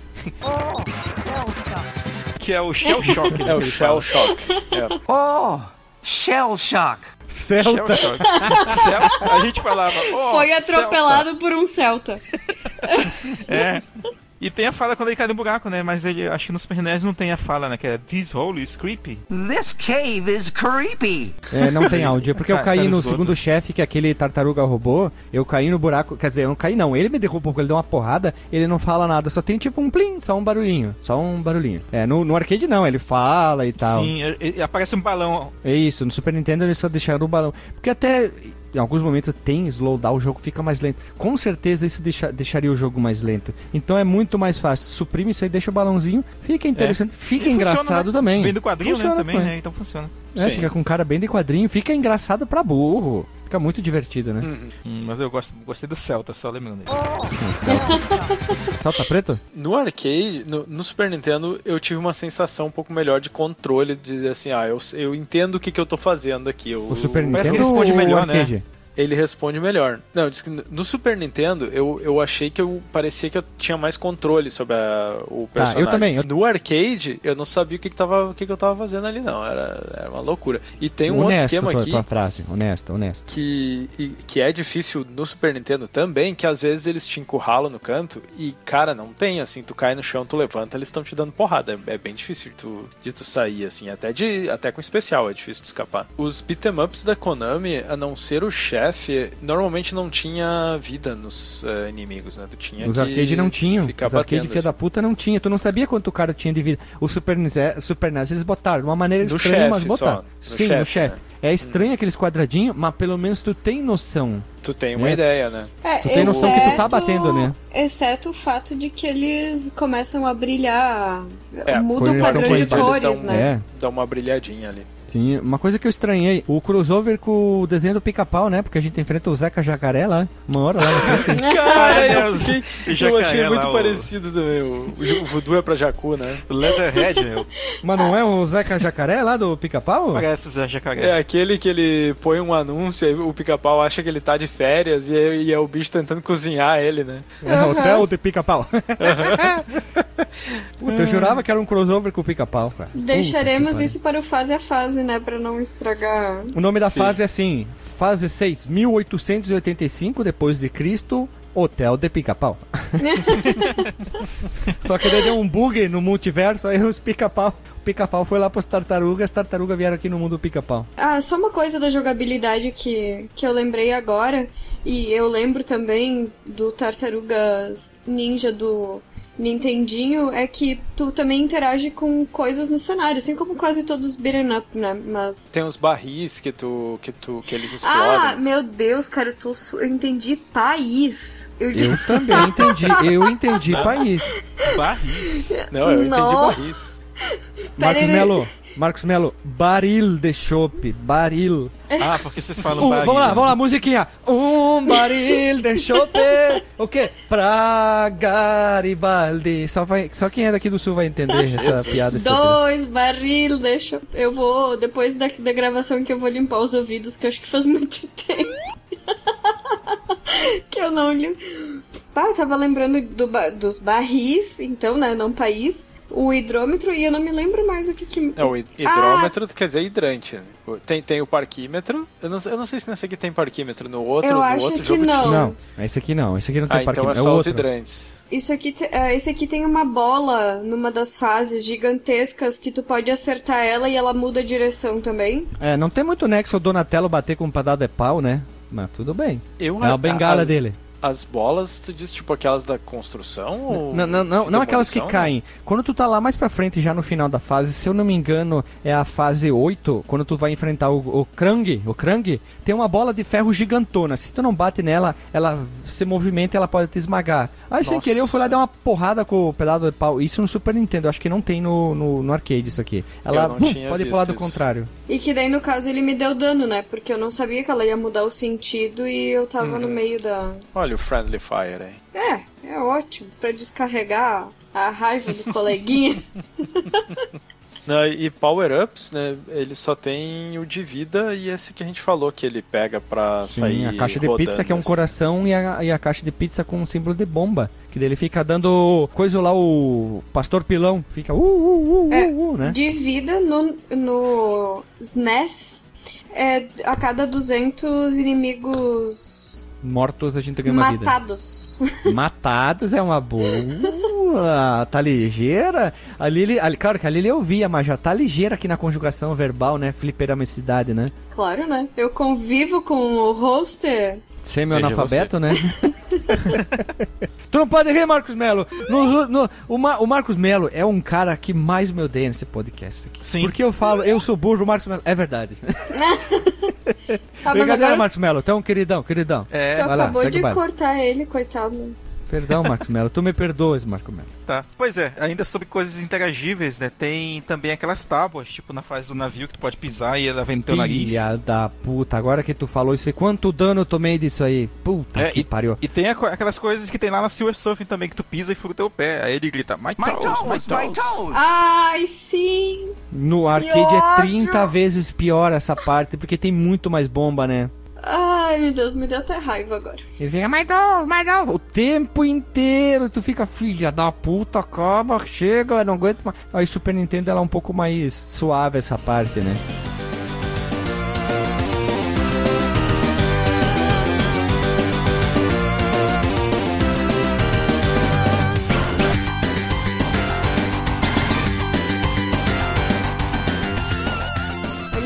DJ quer se aprofundar no gráfico, que ele tem mais know-how Olha só. do que nós. Know-how. Não tem assim um- muita coisa pra falar, assim, é um- é um gráfico bonito. Eu gosto da arte dele, assim, ele, ele transpôs muito bem a- o gráfico do arcade. né? Ele, se tu olha assim, sem comparar lado a lado, tu vai ver que ele, que ele tá muito bacana. Só as animações né, tem, tem menos frames ali, não tá tão bem de, de animação, mas eu acho muito bacana o, o jeitão cartoon, assim, traduziu muito bem pro, pro Por Super isso que o gráfico não. Por isso, quer dizer, perdão, por isso que o gráfico não envelhece tão mal, né? Não, É, não envelhece, na verdade, né? É, é- é- não, não envelhece, assim, né? Envelhece um pouquinho, tu, tu compara com outros jogos, que às vezes tem uma coisinha mais bacana ali, outra aqui, mas no geral é, ele envelhece bem. É, Só eu se acho você é uma bacana. pessoa. Só se você é uma pessoa muito ruim, de coração negro, pra achar que o gráfico é feio, né? Convenhamos, esse é, tô- tô- eu posso estar falando uma asneira, mas é verdade, né? Tem que ser uma pessoa muito rude e ruim pra falar uma asneirice dessa, né? O Sim. jogo é bonito. Mas eu que tô acostumada com o 2 lá do Nintendinho me causou uma certa estranheza, sabe? Porque as tartarugas são bem Pra maiores. Não, estranheza, assim. Não, não digo nem que é melhor nem que é pior, porque eu sei que o do Nintendinho o gráfico é ruim, assim, sabe? Mas é por questão de saudosismo. A gente tem a fitinha, né? A gente tem a fitinha aqui em casa, né? É, e a proporção das tartarugas é bem diferente, assim. Nossa, a versão do arcade é grandona, tanto gurizada que é o mesmo motor gráfico usado na, dos dois jogos do arcade, é o mesmo motor gráfico com leves melhorias. Lógico, todo motor gráfico sofre melhorias com o passar do tempo de um lançamento do jogo pro outro, né? Mas é o mesmo motor Eu não sei gráfico. se é bem o mesmo arcade, assim, eu olhando os dois eu noto umas boas Fui diferenças. procurar aí uma das poucas informações que eu encontrei, baseado em entrevista do pessoal que trabalhou da Konami, da época é o mesmo, mesmo motor gráfico com melhorias. Eles foram implementando com o passar do tempo, né? É, te- É uma das poucas informações que eu achei. Tem algumas fases que são mais bem detalhadas do que outras. Tem aquela que é tipo Sunset Riders lá, que é no, no Velho Oeste, que aí tu nota assim, parece que tem menos detalhes na fase. Outras já são, são bem mais detalhadas, tipo quando eles estão lá na, numa caverna e tal, no- na pré-história, que já é um pouco mais, mais detalhadinho assim. Eu ia dizer que é da pré-história, eu não sei se eles fizeram de propósito botar aquele dinossauro desgranhento na mesma cor do cenário. Mas Ah, laranja, é, né? né? O, o que passa correndo, né? Eu não tinha reparado. Ali ele me falou, por que, que o dinossauro é da mesma cor da coisa? Disse, ah, por isso que tem alguém me esmagando. Eu não via. Meu Deus do céu, não, eu consegui. Não me xinga. Burro sim, nhampo não. Ah, mas lembra que na, na fase do Velho Oeste vem os cavalinhos, né, carregando os soldados, o cavalinho é só um frame, né? Parece aqueles, aqueles cavalinhos de carrossel que ele não se mexe. E aí o bicho... É, e ele é, um- é o mesmo, é o mesmo cavalo do Sunset Riders, né? Porque aqueles cavalo colorido, Ah, é, né? É o É, mesmo bem cavalo. que os caras montados, Super né? Não sei se é o mesmo, mas parece. É o mesmo, é o mesmo. Onde é que qual me diz qual jogo tem um cavalo daquelas cor bizarra, colorida, rosa, laranja? Crina verde. É, é só no Sunset Riders. Por isso que Sunset Riders é, na minha opinião, um dos melhores jogos que a Konami fez. Ah, Porque com ele é um certeza. jogo. é, porque tem um cavalo da crina verde. Ah, tá. Ah, muito bom. Ah, tá. A resposta ali do, Marco. Ah, tá. É, é, O mas é, Marcos isso é, um- é um bom gráfico. indignado. Perdão, DJ. O Marcos ficou indignado com a minha observação. O jogo é bom porque o cavalo tem a crina verde. Ok, né? Cada um com o seu, cada qual. Ok. Sempre- é, tu sabe que é o Marcos porque ele fala, ah, tá, ok. Uhum. então tá bom. Mais uma do Marcos. Ah, tá bom. Um abraço, doutor Marcos Melo. Por isso que tu é um dos caras mais inteligentes desse podcast. O único cara que tem doutorado. O Marcos Melo pode chegar num lugar. Cala a boca que eu sou doutor. Você não é nada. Você é só uma ralé. Uma escumalha. Eu sou doutorado. Mas Esse por aí, que, que eu tenho que falar. Mas por que, que eu tenho que falar com um tom de protagonista de novela das seis, tá? De época da Globo. Não sei, Marcos. Acho que foi Não, meio que no automático. aquela Tava no do- subconsciente, né? Não vai acontecer nada comigo porque eu sou rica. É, é por aí. Sou rica! Puta que pariu, nosso pod... Ah, Eu acho, gurizada, que a gente deveria parar de falar de videogame e falar só de asneira. Fica mas a nós dica, estamos hein? falando de videogame? É, largar o videogame e falar o Asneira Cast, hein? Asneira Cash. Não, já tem muito Cast. Asneira Cast por aí. Tanto que o nome é Momento Havaiana, né? Criado pelo Alisson, né? Que depois tu deu um nome mais técnico, que é o Alt Tab. Ó, a gente não deixa ninguém falar, só, só bobagem, só bobagem. Um atrás da outra. Vamos lá.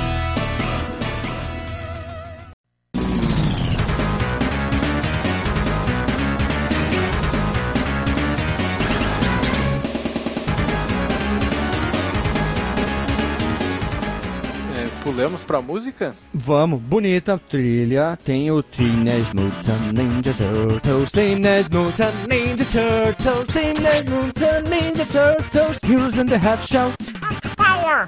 É isso aí, tá só que em, em versão MIDI, né? Tá muito bonita a música. Curiu ST pela primeira vez a, a letra, viu? É, é- essa é tradicional, né? Do, do tema do. da- eu- acho que essa, esse é o tema que veio na animação, né? No, Isso, criado pelo 87. criador do o Chuck Lorre, o criador do Two and a Half Men, né? Tá de sacanagem, sabia disso. Verdade, Ou- verdade. ou- Não, não, então, não eu tô acho que é a segunda vez que eu digo que eu não sabia disso, talvez. que eu não sei se, a DJ, gente, se tu não falou DJ, isso na, no, DJ, no outro continua. episódio. Continua sempre falando. Puta que. É? É, tá falando. nossa. Ó. Ma- Mas a trilha em si do jogo eu acho muito boa. A, a da primeira fase é sensacional, cara. Como ela é muito animada, cara. É uma animação, ela bate E eu- muito com o jogo. E eu tenho sensação, às vezes, que eu tô ouvindo a mesma música do Sunset Riders. Sim, é, tem, tem algumas coisas, assim, claro que é, é outro tema, né? O Sunset Riders tem todo aquele tema de, de Velho Oeste, mas elas têm algumas coisas parecidas, os efeitos que eles usam na música, aquela coisa assim. É, se vocês ouviram a, a última Rádio Fliperama, que a gente gravou no em meados do ano passado e saiu agora, é, a gente comentou, comentamos, né, que eu comentei na verdade, que a, a fonte de som do, do Sunset Riders e do Tantos Times é a mesma. Inclusive eles usam aquele orquestra, aquele, aquele sonzinho que faz pam no Sunset Riders aqui tem muito. Sim, tim- nossa! É tipo um. É muito parecido. É, é um. Como é que é aquele efeito de filme de terror que te dá um susto? Tchum, Com barulho? É o. Jump Scare. Jump Scare, só que um... é parecido, né? É, pois é, chama orquestra isso aí, pra quem sabe tocar teclado, tecladeira da Bahia, ou sintetizadores, né, de forma geral. Chama Olha, um orquestra. teclador da Bahia. O cara pôs, não, que você teria que comprar um teclador da Bahia, aí, por favor. Tecladeira da Bahia. DV2. Isso aí. Passar bem. Pra saber. Bom dia. É, vamos continuar aqui. Um dia a gente chega em algum lugar. Calma, calma aí. A gente não falou o compositor, né? É Mutsuhiko Quem é o compositor? Izumi. Olha. Mutsuhiko Izumi. Ele já Ele é um trabalhava né, na, na- na, série, ele era veterano né, e compôs a trilha do, do arcade anterior, inclusive, que a gente mencionou, o primeiro do, do arcade. Que lembra um pouco, assim, mas a- eu acho que a do Tortoise Time é melhor. Bem melhor assim, do que a do primeiro. Pera aí, do, do, aquele do arcade tu tá fazendo. Sim, que, sim, né? do primeiro do arcade que eu tô falando, isso. E aí, quem fez os arranjos da versão do SNES foi o Kazuhiko Uehara e a Harumi Ueko. Acho que eu falei delas, dessas duas pessoas no episódio do Sparkster. Ah, que não foi pro ar ainda. Enquanto a gente grava, mas já vai ter ido pro ar quando a gente tiver publicado isso aqui. Olha que confuso, me É atrapalhei. a magia Sparkster já foi? podcast. O Parkers já foi. Já saiu, rapaz, Nossa, tá que louco. burro. Dá zero pra ele, já diria o Chaves, né? Puta que pariu. E eu não sei vocês, mas em relação à trilha sonora, eu já eu não joguei todos os jogos da franquia, né? Como eu falei, esse aqui eu joguei só pra gravação. Eu tinha jogado The Arcade Game pro Nintendinho e eu vi o Gui jogando alguns outros já. Mas eu tenho a sensação de que eles não sei se se repetem ou pegam a ideia de um jogo e passam pro outro, assim. Eu não vejo grandes modificações na trilha sonora É que eles reaproveitam muitos temas, né? Exemplo, o Teenage Mutant tá sempre, vai estar sempre lá em jogos de tartaruga. Sempre tá. É, tem um É. riffzinho na eles aparece. Naqueles que a gente Marcos- falou do Game Marcos, Boy entendi, também tá. já, Marcos, já entendi. É a mesma coisa que a série Castlevania faz. Tem um tema principal, Blood Tears, pode, aparece em vários jogos, entendeu? Tem várias versões dele, É, a música- arranjos diferentes. É, a música é tão boa que eles reaproveitam em outros jogos, né? É, mas aqui do caso das tartarugas, ele pega o tipo o riffzinho da, da música do desenho lá, que se chama Leitmotiv. É uma, uma melodiazinha que eles vão reaproveitando e arranjando de formas diferentes. Olha só, veja você. Mas, tipo, ela, ela tá- tu diz que ela é reaproveitada den- dentro, por exemplo, desse próprio jogo.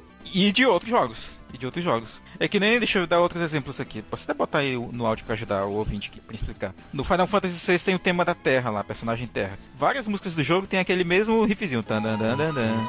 No Mario World, várias músicas vão ter o tan, tan, tan, tan. Então é aqui eles fazem algo parecido. É o tema principal, vamos chamar assim. Ah, então. Porque por muitas vezes, assim, me lembrou realmente de estar jogando o The Arcade Game, mas percebendo, esperando que iria vir a sequência da música de tal forma e ela vem um, um pouco diferente, assim, Bem sabe? diferente.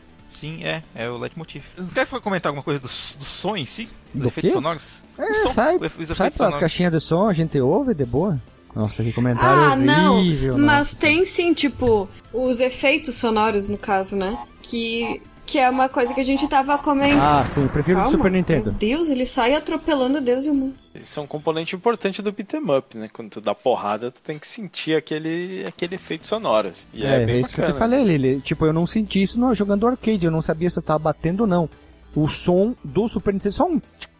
Nem sempre o jogo do hardware melhor é melhor. Né? Vamos É, ainda mais quando ele veio antes, né? É normal tu aprimorar uma fórmula que veio, né? Saiu um ano depois, né? A versão do Super Nintendo. Então dá Tão tempo querendo, de... Vocês estão querendo dizer que o do Super Nintendo é melhor que qualquer outro jogo do arcade? Qualquer Não, outro qualquer jogo jogo. do arcade. Nossa. Não ponha palavras jogo. na minha boca, seu decrépito. Tem gente que vem pra causar polêmica, né, nos casts. Não sei por que que participam. Não sei quem foi. O que, que tu botou na comida dele hoje, Lili? É só, né, pior que nada. Tá tentando criar uma frase, né? De é efeito. pra tentar vender. Fazer um N... Não, fazer um NFT da, da frase, né, gurizada? Vamos se Nossa atualizar, né? senhora. NFT da frase. é, né? Sucesso, hein? Ah, Na tamo- moda, né? tamo- Estamos se atualizando, gurizada. Mas também em relação aos efeitos, também não acho que é tão diferente assim de um jogo pro outro. Ou Não, eu é não, que não, não é- percebi não é. tanto. E ele funciona bem, é, e, e- e como eu comentei, né, as- os samples de áudio de voz no Super NES eles não são tão, tão legais assim, mas dá pra entender, sabe? Talvez alguns mais que outros, mas tá.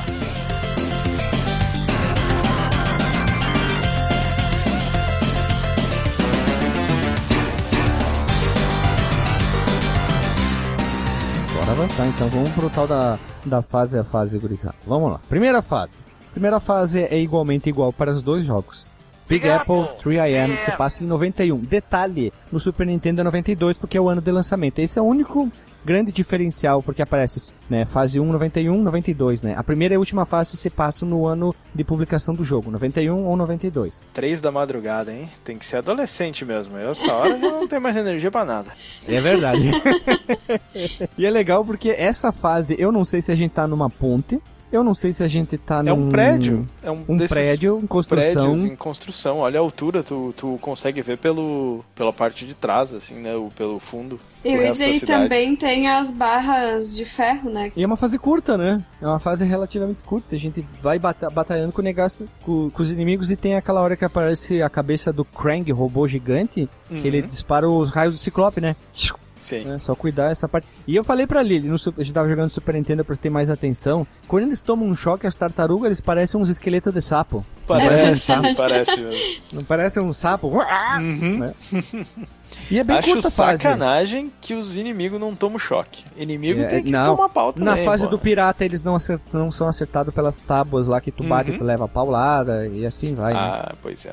E é uma Eu ia dizer fasezinha que é porque curtinha, eles são né? ninja, mas as tartarugas também são ninja. É, só que as tartarugas são adolescentes. Adolescente é mais, rápido, mais rápido, né? É que elas são pesadas, né? Porque elas têm o casco. Ah, burro eu, né? Perdão. então. E aí o chefe, né, que é o Baxter Stockman. Isso, que é um- uma mosca, que parece um inimigo do He-Man. Ele, por acaso, eu- ele, bom, ele é um personagem né, da, da animação. Será que ele foi inspirado no filme A Mosca? Aquele, porque ele, ele lembra um pouco, né? Vocês já viram aquele filme? É nojento. É nojento. Já vi, já vi, é nojentíssimo. Nojento. Não lembro de que ano que esse vai tomar no cu. Mas o, o, o remake é mais nojento, tá? O remake não é tão nojento, Ah, ele eu é não mais... vi o remake. E aí nós temos esse cara aqui que no desenho ele usa tipo um, um colete, ele parece. Ele é um. Na verdade, ele é um cientista que vira esse bicho, né? Sim. E no, no Super Nintendo eu achei ele mais difícil que a versão do arcade, talvez porque ele fica lá voando depois ele desce, né? Então. Eu, até eu que não é- consegui chegar nele com uma ficha só no arcade. Tu e todo mundo, né? Que- que é Tá uma pessoa que não tem alegria nas É, mãos, não. né? No arcade é complicado. Cara, Não, mas, eu eu- lembro que eu jogava tanto esse jogo, velho, que eu, eu chegava no final, na versão do Super Nintendo, claro, no hard sem perder vida. Corolho Caralho, Marcos Mello, ele só faltava dizer que jogava de olho fechado, né? com os pés. Não, mas, Isso. Um, um pé só. De costas. De, de é, costas. mas eu ainda. perdi a vida no Destruidor. O Destruidor é sacanagem também, apelação. É, eu posso dizer que no Super Nintendo eu consegui chegar nesse chefe sem perder vida, mas no normal, né? Não botei no hard aí pra. Mas no arcade eu. eu- eu- quando eu comecei a perder vida na primeira fase, eu falei pro Gui, pelo amor de Deus, a gente consegue botar crédito infinito, porque acho que eu vou precisar. Mas o chefe, assim, não é muito difícil, assim, é, é só um saco porque às vezes ele realmente fica voando e eu tentei pular várias vezes pra acertar com o pulo, mas é meio difícil de acertar quando ele tá no alto, é mais quando ele come... ele desce e depois sobe nesse meio do caminho a gente consegue acertar, né? E ele Ou pode então... contra-atacar também com aquela. Eu acho que é uma mão que ele, que ele dispara ali, sei lá o que de achei aqui. Ah, dá pra Caraca, ele joga uma, contra-atacar. ma- uma mão em ti? Uma Caraca. mão. Como é que ele tira uma mão mão? Da onde ele tira uma mão? Uma mão vai na cabeça. Não, aquela, aquela mão que ele estica assim de borracha é muito estranha, né? Tira muita vida aquilo. E que ela tira muita vida no Super Nintendo. Muita vida mesmo. Dá ah, pera, dá pra acertar ele no ar também, dando umas voadeiras com o tempo Sim, certinho também. mas é mais complicado. Né? Eu odeio o chefe voador em beat'em up. Já falei isso Filha da várias puta, vezes né? aqui. É É verdade. Deveria...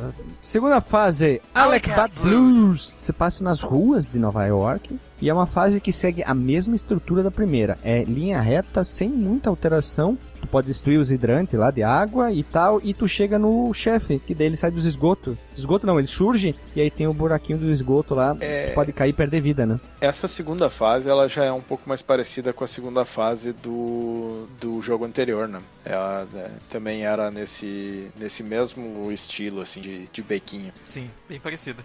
E ela é padrão, né? Lembra muito, sei lá, um vigilante assim da vida. Lembra até um pouco, sem querer comparar, claro, o Rival, o Rival Tough. Eita, nós! Não, o design da fase, né? O ambiente, a ambientação, aquela coisa Nova York anos 80. Né? Sim. É disso que eu tô falando.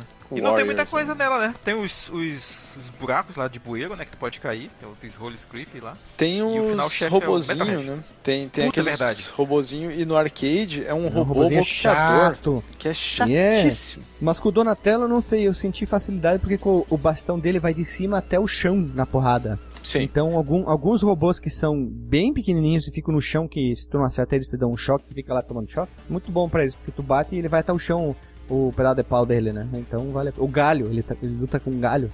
É, o, o E ruim daqueles chefe até que é robôs fácil.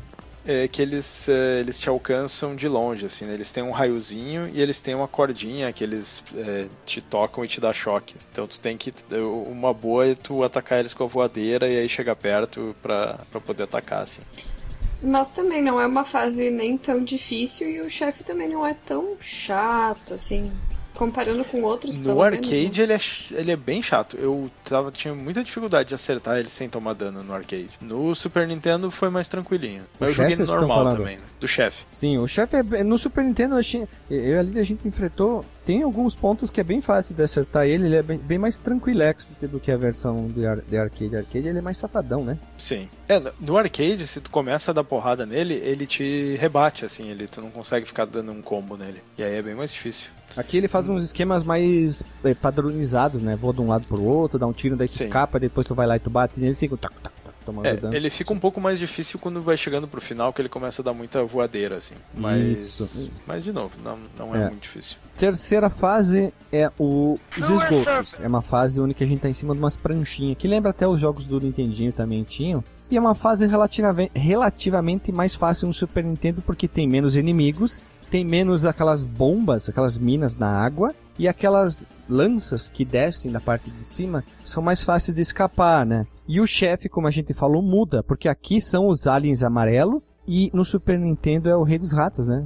E é um chefe também. Até, até que ele é acessível, né? Tu tem que ficar desviando quando ele dispara aquelas bombas. E eu fiquei bem embaixo da tela, batendo, batendo, batendo sem parar. E eu consegui tirar bastante vida dele, né? É, uma coisa que eu não entendo aqui é por que, que as, as caixas de pizza são uma interrogação. Eu acho que é pra sacanear mesmo, né? Porque isso aqui é meio que uma fase de bônus, só que é uma fase de bônus onde tu toma porrada e tem chefe. Não, assim, eles chamam de fase de bônus. Tem no final lá, ele contabiliza quantos aliens tu matou, quanto coisa que não tem nas outras fases, né? E quantas caixas de pizza tu pegou. Mas depois É tu enfrenta um chefe né? normal, assim, não tem uma. É, E nessa fase, tipo, no arcade, tu vai levar porrada mesmo, assim. Só que. tem muito dos, daqueles aliens lá. Meu pisante, Nossa. meu pisante. É o tempo inteiro, né? E, mas no Super Nintendo, eu falei pro Gui assim, meu Deus, eu não tô acertando inimigo nenhum. Tipo, aparecia eventual um inimigo e a gente é tão mais rápido que o inimigo sumia da tela e eu não tinha conseguido chegar nele. eu acertei, tipo, sei lá, uns 4, 5 inimigos na fase inteira. Esse, esse foi um pouquinho mais difi- dif- difícil mesmo. Ele dá um, eles dão um, um xablau-tublau mais complicado mesmo.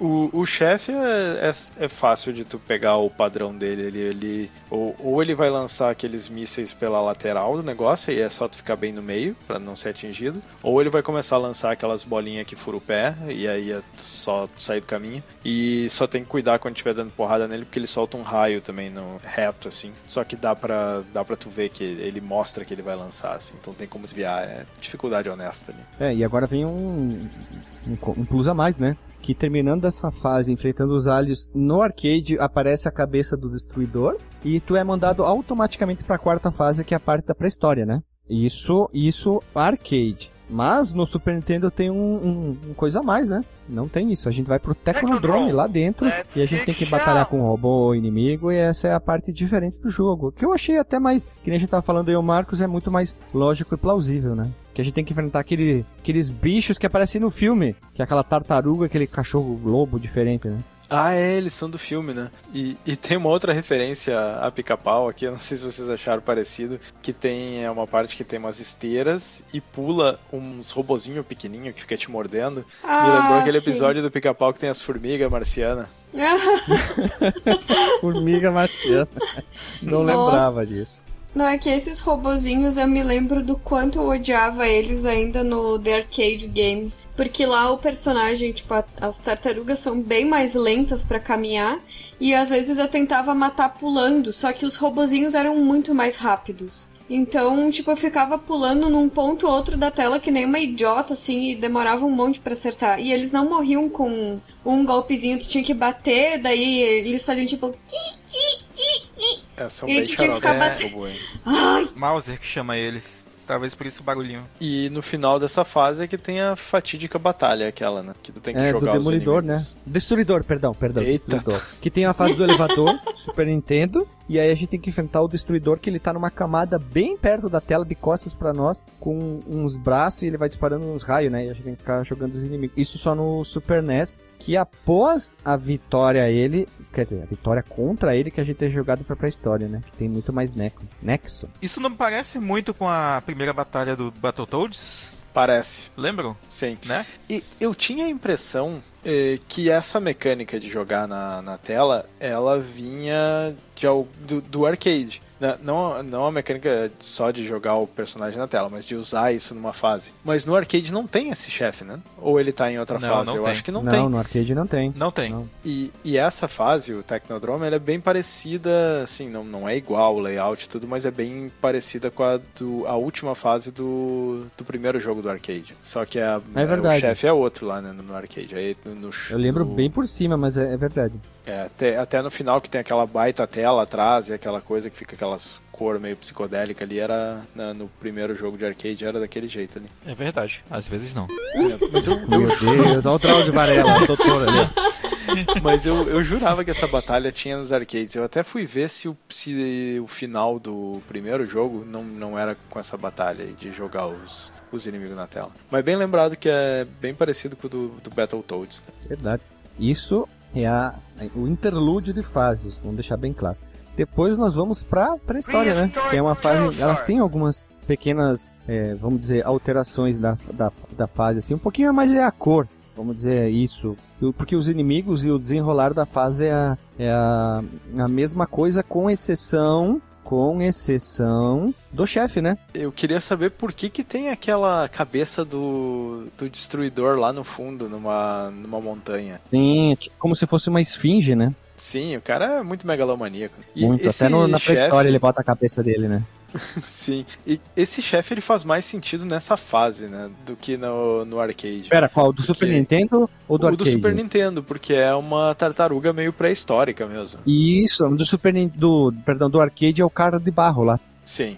E nessa fase tem aqueles inimigos chato que eles correm pela tela, como se fosse aqueles gordão do. Tu tá falando dos de pedra ou algum outro? Pra mim, não sei se os inimigos seriam de pedra, eu achei que só fosse a cor do corpo deles diferente. Eles Tem parecem uns de que eles pedra, na parecem ser de pedra, assim. Que eles têm tipo um, ca- um, capacete, capacete? militar. É, eu, eu- a minha impressão Eles é que são eles de são de pedra. pedra. Eles são de pedra. O nome deles é. Eu acho que é Rock Soldier, Rock alguma coisa. Tá, aparece no final do, do jogo do Super NES. Mas eles são relativamente monte de pedra. fáceis, até porque eles são bem lentos.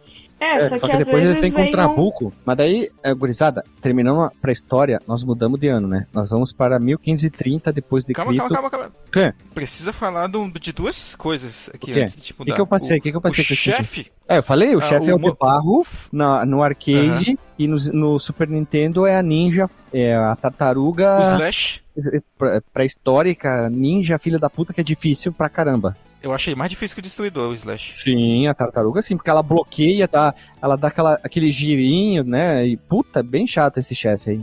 Dá uma chicota, uns ataques, né? Eu acho que eu consegui passar sem continue dessa fase, mas não tenho bem certeza. Aliás, é, vale a pena falar, até que a gente não falou antes de, das dificuldades, né? Porque tem. é, o número de continues varia de acordo com a dificuldade. E interessante que tu ganha mais continues se tu for nas dificuldades maiores. né? Uhum. Aí eu, eu botei na normal e eu botei o maior número de vidas que dava, que eu acho que era 7 Sete. vidas. Isso aí, honesto. É. Na próxima fase, a gente tá em 1530, né? School and Crossbones, que é a fase do pirata. Só que aí tem um detalhe, meus caros amigos. Nessa parte aqui, nós temos a mesma fase com chefes diferentes no final, tanto no Super Nintendo como no arcade, que eu achei um pouco estranho. Porque, claro, porque eles tiveram. é, alguns chefes mudaram de lugar, né? Que nem aqui. No Super Nintendo, os chefes são o Bebop e o Rocksteady, vestido de pirata. Que Ficou ficou, bem- muito bacana, por sinal. Ficou muito bacana. E em Até porque a compensação. gente tá num navio, né? É, e em, em compensação, a versão do arcade troca o chefe, né? Ela, eu tive a sensação que ela é um pouco maior, tá?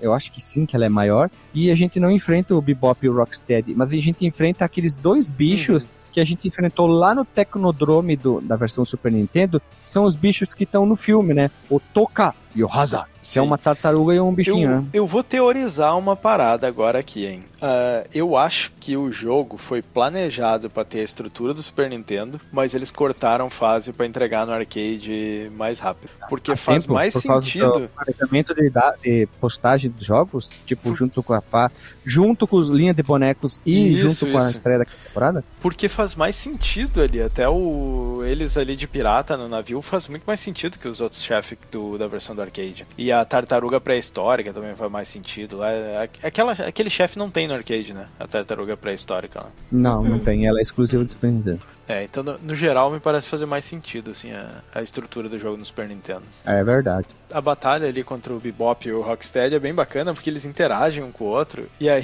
Isso, um deles tem um é, chicote, o outro tem uma espada. E às vezes um Uhum. dá uma chicotada e enrola na espada do outro. E quando tu acaba de matar eles, eles ficam se batendo, assim. É muito bom. Sim, e, e tipo assim, pa- é, parece que no começo da batalha. Sabe aquela parada quando ele chega e fica brincando, ah, vai lá, pega ele e tal. Ah, aí depois ficam vem o trocando, outro, né? ah, vai lá. Ele, ele fica, tipo, trocando de lugar, dando ordem, assim, pra te pegar. Mas aí depois os dois vêm de uma vez, e aí é, acontece isso aí que tu falou quando a, a batalha acaba. Eles ficam se enfrentando ali e os dois morrem. Desaparecem, na verdade. É muito engraçado. A próxima fase, meus amigos, não teve alteração nenhuma, né? Porque é a fase que a gente vai pro Velho Oeste, em Que é a fase do 1885, e Sunset Riders. A música, inclusive, aqui fica mais parecida ainda com o Sunset né, a Riders. roupa dos caras que ficam escondidos lá atrás, tipo Cormano. E a gente enfrenta o, Zé, o jacaré lá do pica-pau, que nem eu Ah, falei. Eu vi o cavalinho, agora o cavalinho é um frame só, velho. Né? É engraçado, cavalinho. Engraçado, ele, ele fica só tremendinho aqui com galopada. É, e a, fra- a fase é igual, né? É a mesma ideia. Claro, tem as limitações de, um- de uma plataforma pra outra, mas a fase é exatamente a mesma coisa de um pro outro, né? O Zeca Jacaré, que não é, não é difícil de enfrentar ele também. Ele é bem, bem de, de boaça, meu querido, bem de Mas boaça. tem uma diferença entre os dois jacarés do pica-pau. Hum. Porque no Super Nintendo ele acaba se abaixando e dá tipo uma rasteira, assim, o, o jacaré. E no arcade não, eles só tem luta tipo em pé. E joga faquinhas. É, isso aí. Mas é, eu achei o do Super Nintendo mais, mais chato de. É por causa de daquele, aquela girada que ele dá, né? Aquela é, Ah, girada sim, que, ele dá sai uma girando pro outro girada lado, e- lembra? É uma rabada na gente, né? A gente fica rodopiando um tempo. Mas no, arca no arcade ele se abaixa também, atravessa a tela. Ele dá um rasante abaixado também. Sabe uma coisa que é engraçado? É que ele, ele tá numa posição de boxeador, né? Ele tá ali com os, com os punhozinhos e aqueles boxeador assim que ficavam com as mãozinhas pra frente, assim, Aham. e dando pulinho, mas ele não te dá soco, né? Ele só ataca ali com aquela rasteirinha Os- ou a- tocando. E, e tocando faca. As faquinhas. É, as faquinhas. Aí a gente pula de fase, que a gente vai pra fase 7 em 2020, olha, já tá no passado. New Night Riders, que é a mesma fase, só que com visões diferentes. Do arcade é sempre lateral, no Super Nintendo primeiro é uma fase F0, visão de trás, parece que tá jogando F0, e depois vai pra progressão lateral. Aí ela muda, né? Eu achei mais interessante do arcade, eu acho que ficou melhor aquela progressão 100% lateral. Eu não sei porque eles fizeram isso, tipo, parece um jogo de corrida, né? Ficou um pouquinho estranho. Eles quiseram diferenciar, eu acho, né? Acho que só É, e quiseram fazer uma aqui, coisa e aqui o, a batalha com o Krang é um pouco diferente, né? É levemente diferente, né? Mas a, a Konami tinha disso, né, também. que Sempre, sempre que eles pegavam uma tecnologia diferente, tipo, começou o Super Nintendo, começou o Mega Drive, eles ficavam experimentando muito com as ferramentas que eles tinham, né? Eles usavam muito coisa de Mode 7. No Mega Drive eles usavam muito aquilo de multi-sprites, né, pra formar um inimigo. É, o, o Top Conta também eles usavam muito isso, então faz sentido eles quererem aproveitar de alguma forma o, o Mode 7 pra, pra experimentar, né? No E, Super e essa é uma outra fase que tem uma coisa ali meio de fase de bônus. Né? Tu vai naquela primeira parte, tem uns itens pra recuperar a vida e quando antes de enfrentar o chefe vai subir um placarzinho ali dizendo quantos tu pegou de cada Uhum. coisa, quantos inimigos tu bateu. E me refresque a memória, mas a batalha contra o chefe no Super Nintendo, a gente não tá em cima do coisa, né? Tá em Tá, cima daquelas tá. planchinhas, sim, os dois Tá, é igual. é. É que no Super Nintendo, aquilo que eu te falei, a gente começa de trás, parece o F0, depois vai pra lateral e enfrenta o Krang. Krang. No arcade é 100% a visão lateral, né? Que vem um pencamilhão de inimigos. A próxima fase é a oitava em 2100, que é dentro do... Uma, parece o Tecnodromo futurista que a gente vai enfrentar agora só o Krang dentro de uma navezinha. Parece ser Que- em Marte essa fase, que ela tem aquele coisa aquele espaço, né? vermelho no espaço. É? Quase estelar. Eu gosto do, adoro o nome dessa fase, cara. Como é que é o nome, Dr. Max Mello? Fala pra nós aí, tu que é docente em inglês aí. E eu, eu ficava tentando imitar o narrador quando ele falava Starbase, where no turtle has gone before. Starbase, where no turtle has gone before. É, essa é referência a Star Trek. né? Sim, sim, exato. É nessa fase que tem as bolas de ferro que a gente pode mudar o sentido delas, mas acho que só no Super Nintendo. Acho que no arcade não dá pra fazer isso. E a batalha com o Krang, Krang é a mesma coisa. Ele dentro daquela nave dela, do, nave da, do Dr. Willy. Tem uma fase, eu acho que é no Tecnodrome, agora não lembro, que o Exterminador do Futuro 2 se inspirou aqui, hein? Que os, os uh, ninja ali do pé do clã, eles aparecem saindo do chão, assim. É, clã do pé. e aí eles aparecem saindo do chão, que nem aquela.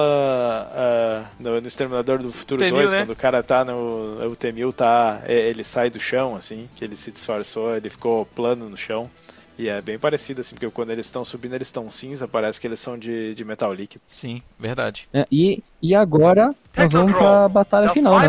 Que simplesmente ao vencer o Krang, o destruidor tá lá putaço, lá full pistola, que nem o canarinho. No arcade, a gente se teletransporta, aí vem o destruidor bem grandão e a estátua da liberdade lá atrás. No Super Nintendo é a mesma coisa, só que o Super, o, perdão, o destruidor ele fica exatamente igual ao do primeiro filme, onde que ele com aquela roupa mais roxa, mais, mais pesada, e ele é totalmente diferente, os poderes, movimentação, aqui ele invoca o ele vira o Super Saiyajin, ele dispara umas coisas, uns poder pela mão, é um pouco diferente a fase. E do arcade, bah, o destruidor é super de boaça pra matar ele, né? É, o, a batalha contra o Krang foi uma que eu precisei cacetar no save state aqui, porque eu tava com pouca vida, eu até tinha mais continue, só que aí eu disse, ah, não quero fazer essa fase inteira de novo, aí eu usei save state. Mas achei ela bem xaropinha, porque chega no final ele, ele fica desgraçado, que ele fica lançando um monte de robozinho. Umas Isso, bolinhas também, chatos. você fica tipo congelado, não, sei dizer. Ah, é umas Uma bolhas bolha. que te prende, assim. É.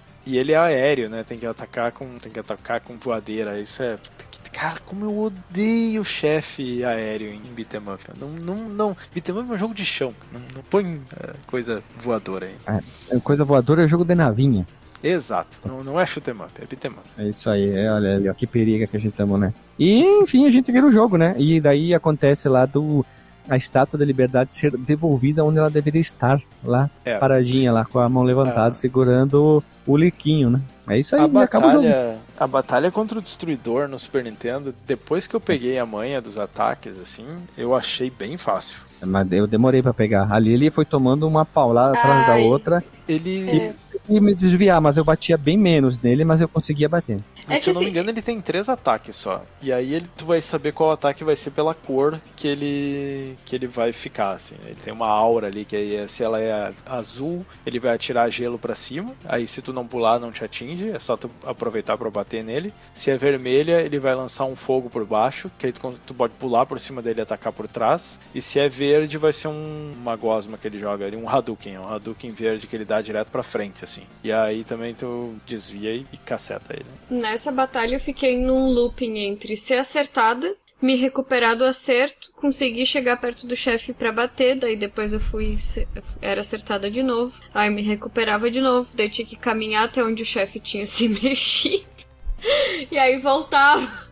Ai, não, achei muito chato assim. Não é, não é difícil, mas é que eu acho que eu tava já sem paciência pra tentar matar ele. Tipo, tu vê que tem bastante vida também. Quer ficar acertando, acertando, acertando, acertando e não dá. Tem que realmente seguir ali os passinhos dele pra não, não tomar dano. Não é difícil, mas também não é fácil. Fica. É, eu, eu acho assim que se tu morrer uma duas vezes ali, pegar o pegar a manha, ou usar um save state honesto, assim, não do tipo, ah, eu vou ficar a cada porrada dando save state, mas é, salvar no início da, da, da batalha, só pra ficar mais fácil ali tu, né, de tu pegar o jeito do- dos ataques. Depois que entendeu assim padrão, vai ficar vai ficar bem tranquilo. É até meio anticlimático, de repente podia ter tido até uma eu, eu não sei se não seria mais interessante, de repente, aquela batalha de jogar os inimigos na tela ter sido uma primeira fase, aí ele só sai do negócio, cai ali pra, é, pra brigar no tapa mesmo, e aí ser essa segunda fase, alguma coisa assim. É, acho que ficaria mais, tipo, di- divertido ou coeso. É, mas esse é um, é um daqueles jogos desgraçados que se tu não termina no hard, ele vem te jogar na tua cara, né? Que tu não é gamer de verdade. Aí ele vem dizer, ah, tá pra ver o final de verdade, termina no hard aí, filhão. E aí, eh, por exemplo, nós não terminamos no hard. O tu, DJ e tu, Marcos, vocês terminaram no hard? Eu não, terminei no normal e fui ver o final do hard depois no YouTube Station. Eu terminei no hard, porque, é, como mencionei, eu já Normal. era meio acostumado, né? Mas eu fui dando save state honesto, né? Porque eu tava com pouco tempo, né? Falei, ah, vou salvar aqui no começo da fase e tal, e, vou lá. Uhum. Mas não, não, não foi sem perder vida, não, como, como era na, na época de infância. É, as habilidades se deterioraram com o tempo. E o final é diferente? Ah, o que parece é, tipo, tem, tem os créditozinhos normais, né? Que eu acredito que tem no normal deles no balão ali, o tema, tema tocando, os créditos dos programadores e tal. E aí depois aparece, eu acho que só no hard, o, o nome dos inimigos, dos inimigos, a lá Super Mario World, Donkey Kong Country Uhum. e afins. E enquanto eles estão dando porrada nas tartarugas. Isso, é isso mesmo, é isso mesmo. Eu achei que ia aparecer parabéns, você é o gamer supremo. Tendo em Aparece vista. em algum momento, alguma mensagenzinha. Ah, aparece o Mestre Splinter falando, eu acho que do final desses créditos aí. Tipo, ah, parabéns, vocês completaram seus, seus treinamentos e agora são ninjas de verdade, uma coisa assim. Porque tem alguns outros jogos atualmente, né, que se inspiraram nessas Jossa dos Infernos, que eles dizem assim: agora, você, se você quer ser gamer true mesmo, você tem que jogar no Hyper, Ultra, Hyper, Master Hard. Eu detesto esse tipo de coisa também. Isso é falta de respeito, né? Mas no, quando tu vê aqui no, no final é, o nome dos inimigos, tu vê quão quão pouco inimigo que tem nesse jogo. Tem, tem acho que uns 5 inimigos diferentes só. É, tem, tem pouquinho. É porque tem muito variação do, do clã do pé, né? Dos Foot Soldiers lá. É, um que joga isso, que joga aquilo, a cor. É, que Foot Soldier eu achei engraçado, né? Que é um, é um, é um título, né? Que ele funciona muito só no inglês, a, o trocadilho, né? Sim. Que é o soldado raso, que a gente chama, que é o, o recruta. E é o do clã do pé, né? Então, se ele é do clã do pé, é o soldado do pé, é o Foot Soldier. Soldado do pé, o Foot Soldier. Veja você. É. Então vamos lá. Vamos rodar a vinheta que vamos pro disclaimer, gurizada.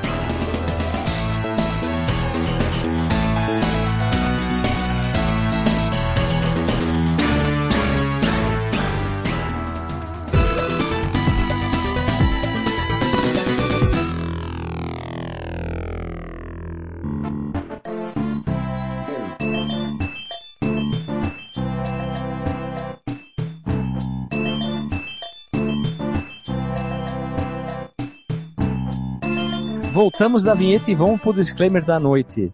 DJ Delagostin, o DJ de pendrive, qual é o teu disclaimer da noite e qual versão tu prefere? Muito bem, é um jogo ali que tem um gráfico bem bacana. Ah, definitivamente a versão do Super Nintendo é, é a melhor. É, não tem o melhor gráfico e não tem a melhor música, mas tem a melhor jogabilidade, que é o que conta. E não e tem uma dificuldade honesta. A música é excelente, é o tipo de música que dá tranquilamente pra tu botar de fundo assim pra ouvir, porque ela é muito animada, assim, muito bacana, tem, tem uma composição bem interessante. Ahn, que mais? É um beat'em up muito competente. Ele faz coisas que certos Final Fights não fazem, como por exemplo, deixar tu jogar de dois, né? Que o um não faz. Exato. E ter uma música boa, que o dois não tem. e e é, um, é um excelente beat'em up, cara. Eu queria ter tido a oportunidade de jogar em dupla, porque deve ser bem bacana. De jogar em dois e recomendo, recomendo conhecer. Assim. Tanto, eh, recomendo jogar o do arcade só pra ver ali que é bacana o gráfico e tal, mas eh, no final recomendo jogar o do, o do Super Nintendo pra ir até o fim. Curtinho, uma horinha ali, uma horinha e pouco, com uns continues. A, primeira vez que jogar, eu uso o save state ali pra não ter que ficar, né, naquela, pô, tu tem que fazer a fase inteira de novo e tal, porque quando tu usa o continue tem que começar a fase do zero. Mas também as fases são curtinhas, então não, não é muita coisa. Então, bacana. É jogão e tem que ser jogado. O, o do arcade é, não é um jogão e tem que ser jogado, é um bonitinho mais ordinário. Mas o do, do Super Nintendo é um jogão e tem que ser jogado. Olha ali, então vamos lá. Lili, qual é o teu disclaimer e qual é o teu preferido? Vou concordar plenamente com o DJ Delagostin. Acho que eu escolheria. A gente fez o, o passo inverso, né? Jogamos do arcade antes e do Super Nintendo depois. E assim, me deu uma sensação de alívio jogar o do Super Nintendo depois. Assim, parecia que eu tava curtindo a, a jogatina, sabe? O do arcade chegou uma hora que eu tava só fuçando nos botões, às vezes eu nem conseguia movimentar meu personagem porque tinha um monte de inimigo na tela, já tava cansativo, assim, de, pelo amor de Deus, termina logo isso. E o do Super Nintendo realmente é jogão e deve ser jogado. E eu concordo que o do arcade é bonitinho, mas ordinário. Olha só, veja você, né? O, negócio- o Periclito tá, tá grande aqui nessa, nessa gravação aqui. Vamos lá então, seguindo o baile aqui. Dr. Marcos Mello, tu, mesma coisa, já sabem. Disclaimer, qual a tua preferida aí? Vou corroborar aqui as opiniões do, do DJ e da Lilian. Já teve uma época que eu gostava mais da versão do arcade do que das, da do Super Nintendo, mas eram por outros fatores, talvez, além da jogabilidade. Mas já- hoje em dia voltou a ser a do Super Nintendo a minha versão preferida. Certamente jogão deve ser jogado, cara. Ela tem a tríade perfeita que eu falo da, dos bons jogos, né? Tem um bom gráfico, tem um bom som e tem uma boa jogabilidade. Então só por, esse- por esses três fatores aí já vale a pena deixar a recomendação pra quem não jogou. E a versão do arcade, eu daria, na verdade, um veja você, cara. Esse, essa, a dificuldade ela vem por outros elementos, né? Tipo, que são meio baratos, na verdade, né? Só botar muito inimigo, é, tem o- a falta do- do- da sensação de impacto dos golpes, é uma coisa que pode afastar também o, o fã de beat'em up. Acho que a versão do, do, do Super Nintendo ela supera assim, a, a versão do arcade como um produto final. E é isso. Ah, como um bônus também joguem, e quem for fã do Mega Drive, joga aí o, o Hyper Sonic Heist também. É verdade, é nóis. E eu queria dizer que é baita binner up, né? Mas a versão do Super Nintendo é jogão e deve ser jogado. É épico. Eu achei muito melhor. Tem a seção nostalgia, fator nostalgia, questão nostalgia, variável nostalgia ligada a ele. E eu prefiro ele. É o melhor. quer, dizer, quer, dizer, quer dizer que ele é o super mais melhor? Não. Quer dizer que o do arcade é super mais pior? Não. Só eu tenho alguns pontos que eu achei melhor e ponto. A versão do arcade ele tem aquele nível de dificuldade que às vezes pode deixar um pouco triste, depressivo, deprimido. Papa ficha. Com- É, papa ficha total, né? Tudo te dá muito dano, só faltava ter 500 milhões de buraco e tu morrer sempre. E é isso, meu disclaimer, bem simples. Eu prefiro do Super Nintendo, eu acho que é até mais acessível pra jogar, pra quem, quem gosta de um beat'em upzinho e tal, assim. É, como o Marcos falou, faltou alguns golpes, ele se limitou muito à movimentação, né? E é isso, é isso. Quem sabe vamos ver quais outros jogos a gente pode trazer a mais aí, que a gente gravou em listas e trazer pra ter um episódio próprio. É, Esse foi o mês sabe. da Konami aqui, né? No podcast. É verdade. Isso aí, gurizada. Mais alguma informação ou podemos encerrar por aqui? Acho que hoje pode fechar a conta aí. Então, pessoal, até semana que vem. Beijo na bunda e até. Falou!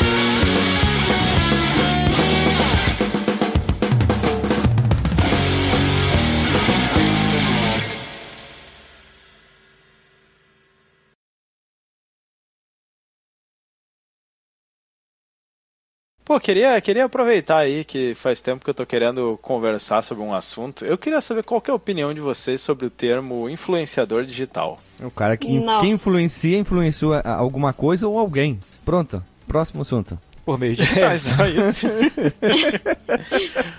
Ou um, então sei, um cara que sei. trabalha, é um cara que trabalha no cartório, mas que tem muita persuasão. É um influenciador digital, que ele tá sempre É. pegando Não, digital DJ, pessoas. DJ, agora falar sério. Eu fiz uma aposta sobre esse assunto. E o muito do que se é estudado sobre esse assunto não é, digamos assim, eu quero como ser, mas sim a parte de eh, analisar o que tu vai produzir. Então eles tentam, né, exemplo, como estudar o Analytics, o que, que tu vai usar o Analytics? Se tu vai usar um site, um blog, um YouTube, alguma coisa assim. Então eles tentam te explicar de uma maneira mais simples. Eu achei muito vago porque eu já conhecia. Eles vão Vou te corroborar trazer... aqui o, vou corroborar aqui a opinião do Guilherme, porque Hum. o Guilherme pode confirmar isso, né? Que eu já revisei um trabalho acadêmico dele sobre o assunto. O E, texto e aí, tal. aí influência, influência digital, eles tentam trazer tra- essas coisas aí. Teve o Marcelo Tass como professor de uma cadeira onde que ele tentava trazer, é, passando informação com bom humor. Então era um lado bom da coisa, entendeu? Teve um maluco, teve um maluco americano, claro, era legendado, né? Onde ele dava aula e mostrava sobre transmídia, várias mídias, né? E ele era um cara viciado em videogame. Ele foi o responsável por levar o Turok dos quadrinhos pro jogo, o cara.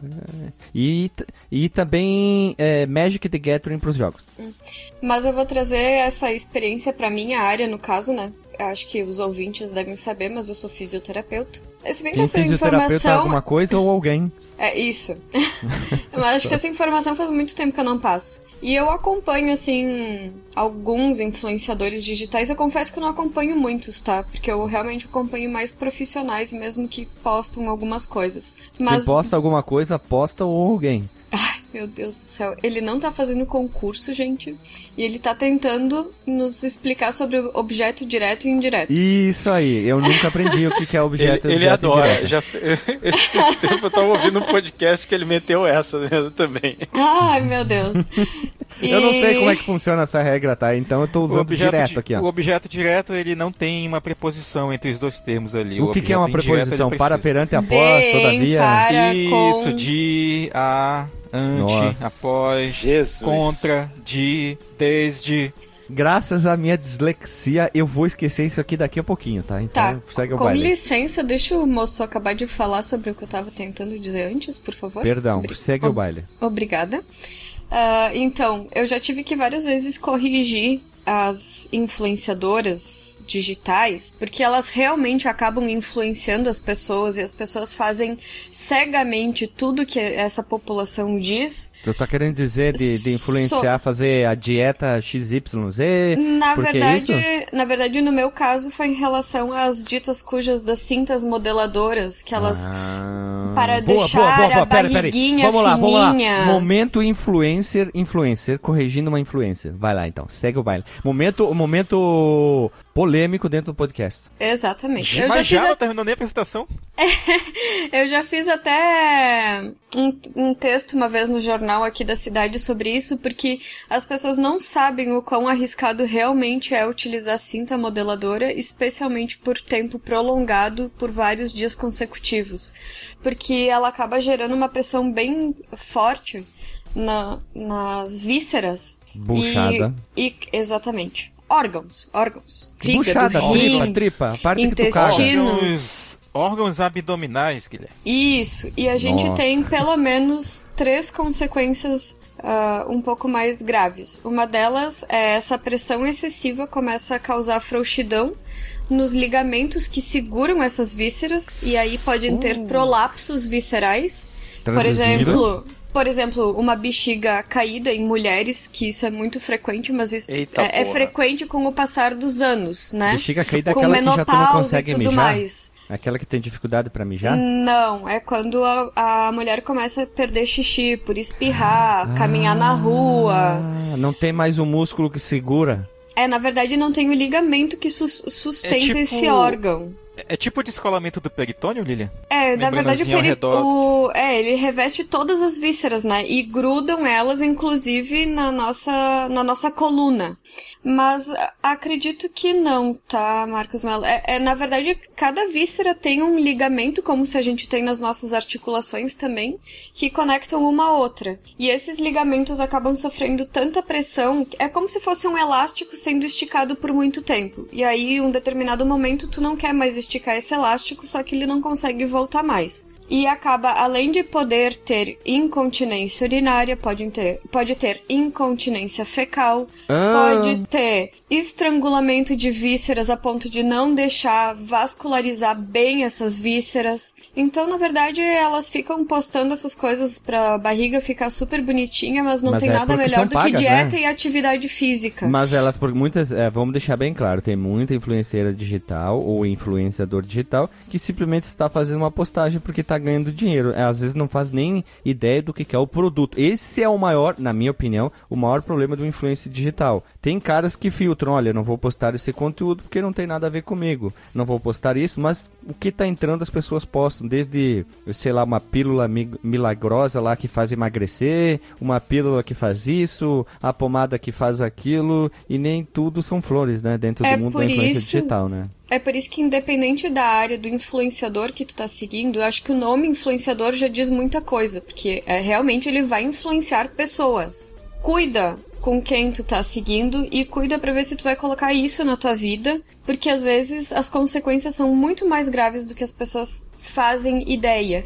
E aí um profissional sério que quer falar sobre isso não vai Não ter o mesmo consegue- não tem- alcance, não tem porque não se vende e não se vende por qualquer coisa ou porque eu, eu, por exemplo, eu poderia trabalhar muito mais minhas redes sociais, mas eu tenho vergonha de ficar falando na frente de uma câmera, por exemplo, é diferente do que falar com um microfone só, né, e ninguém tá vendo minha cara.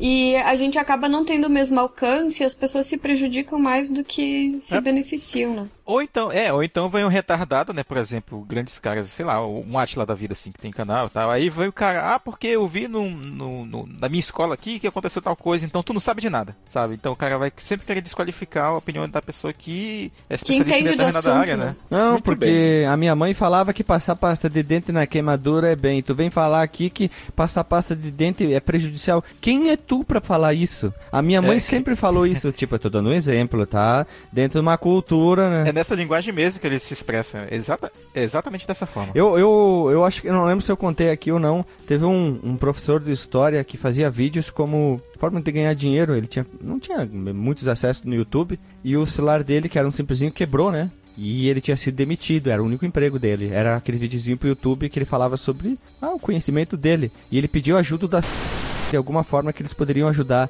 A que respondeu assim: é, manda uma mensagem que a gente vê o que, que pode fazer. Eu nunca vi uma empresa receber tanta porrada que nem aquele dia. E aí a chegou assim: Fulano, tá aqui. Me dá teu endereço, estamos, estamos te mandando. Não tô defendendo a mas tu pode ver como o nível de influência as empresas tratam as pessoas, né? E aí o que aconteceu? Uma galera xingou a de até não poder mais, pela desrespeito pelo profissional. Aí as pessoas começaram a comentar: se fosse aquela influenciadora bonitona ou o cara bonitão que faz umas postagens que vocês sabem que são completamente fúteis e inúteis com dancinha, teria recebido o último lançamento da praticamente no mesmo dia, né? Vou Então, tu vê, deixar né? aqui que dentro da esfera nerd, nós temos isso também com mulheres que elas só conseguem visualização porque precisa ficar mostrando peito e bunda. Mas no fim, o tipo de joguinho que elas jogam, a filha de vocês deve jogar ou,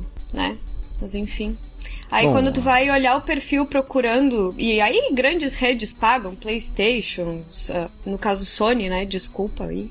Antes que eu fa vou falar o Nintendo. Na, na verdade Ah, é PlayStation O console sim, por- Nintendo. É, é PlayStation sim, porque a Sony é um conglomerado gigante de várias coisas. Seria a marca PlayStation mesmo, né? Porque Aí é, se ficam. desassocia um pouco, né? É, aí ficam pagando pra essas criaturas em vez de pagar pra gente que faz conteúdo de qualidade, mesmo quando tu olha o perfil chegou, dessas. ali ele mal chegou e já veio com ranço, né? Ah, eu venho mesmo. Eu tô no meu momento terapia aqui. Eu, eu tô aqui pra semear, semear a discórdia. eu- Eu tô fazendo minha terapia aqui, peraí. E aí tu vai olhar o perfil dessas criaturas ao invés de dizer, ó, galera, esse jogo tal foi criado no ano tal, curiosidade Não, não do jogo, não nada, sei o né? que, que nada, só é foto de peito e bunda. Pronto. É isso aí. isso aí. Podemos continuar. Podemos voltar pra apresentação, por favor. Muito bem, muito bem.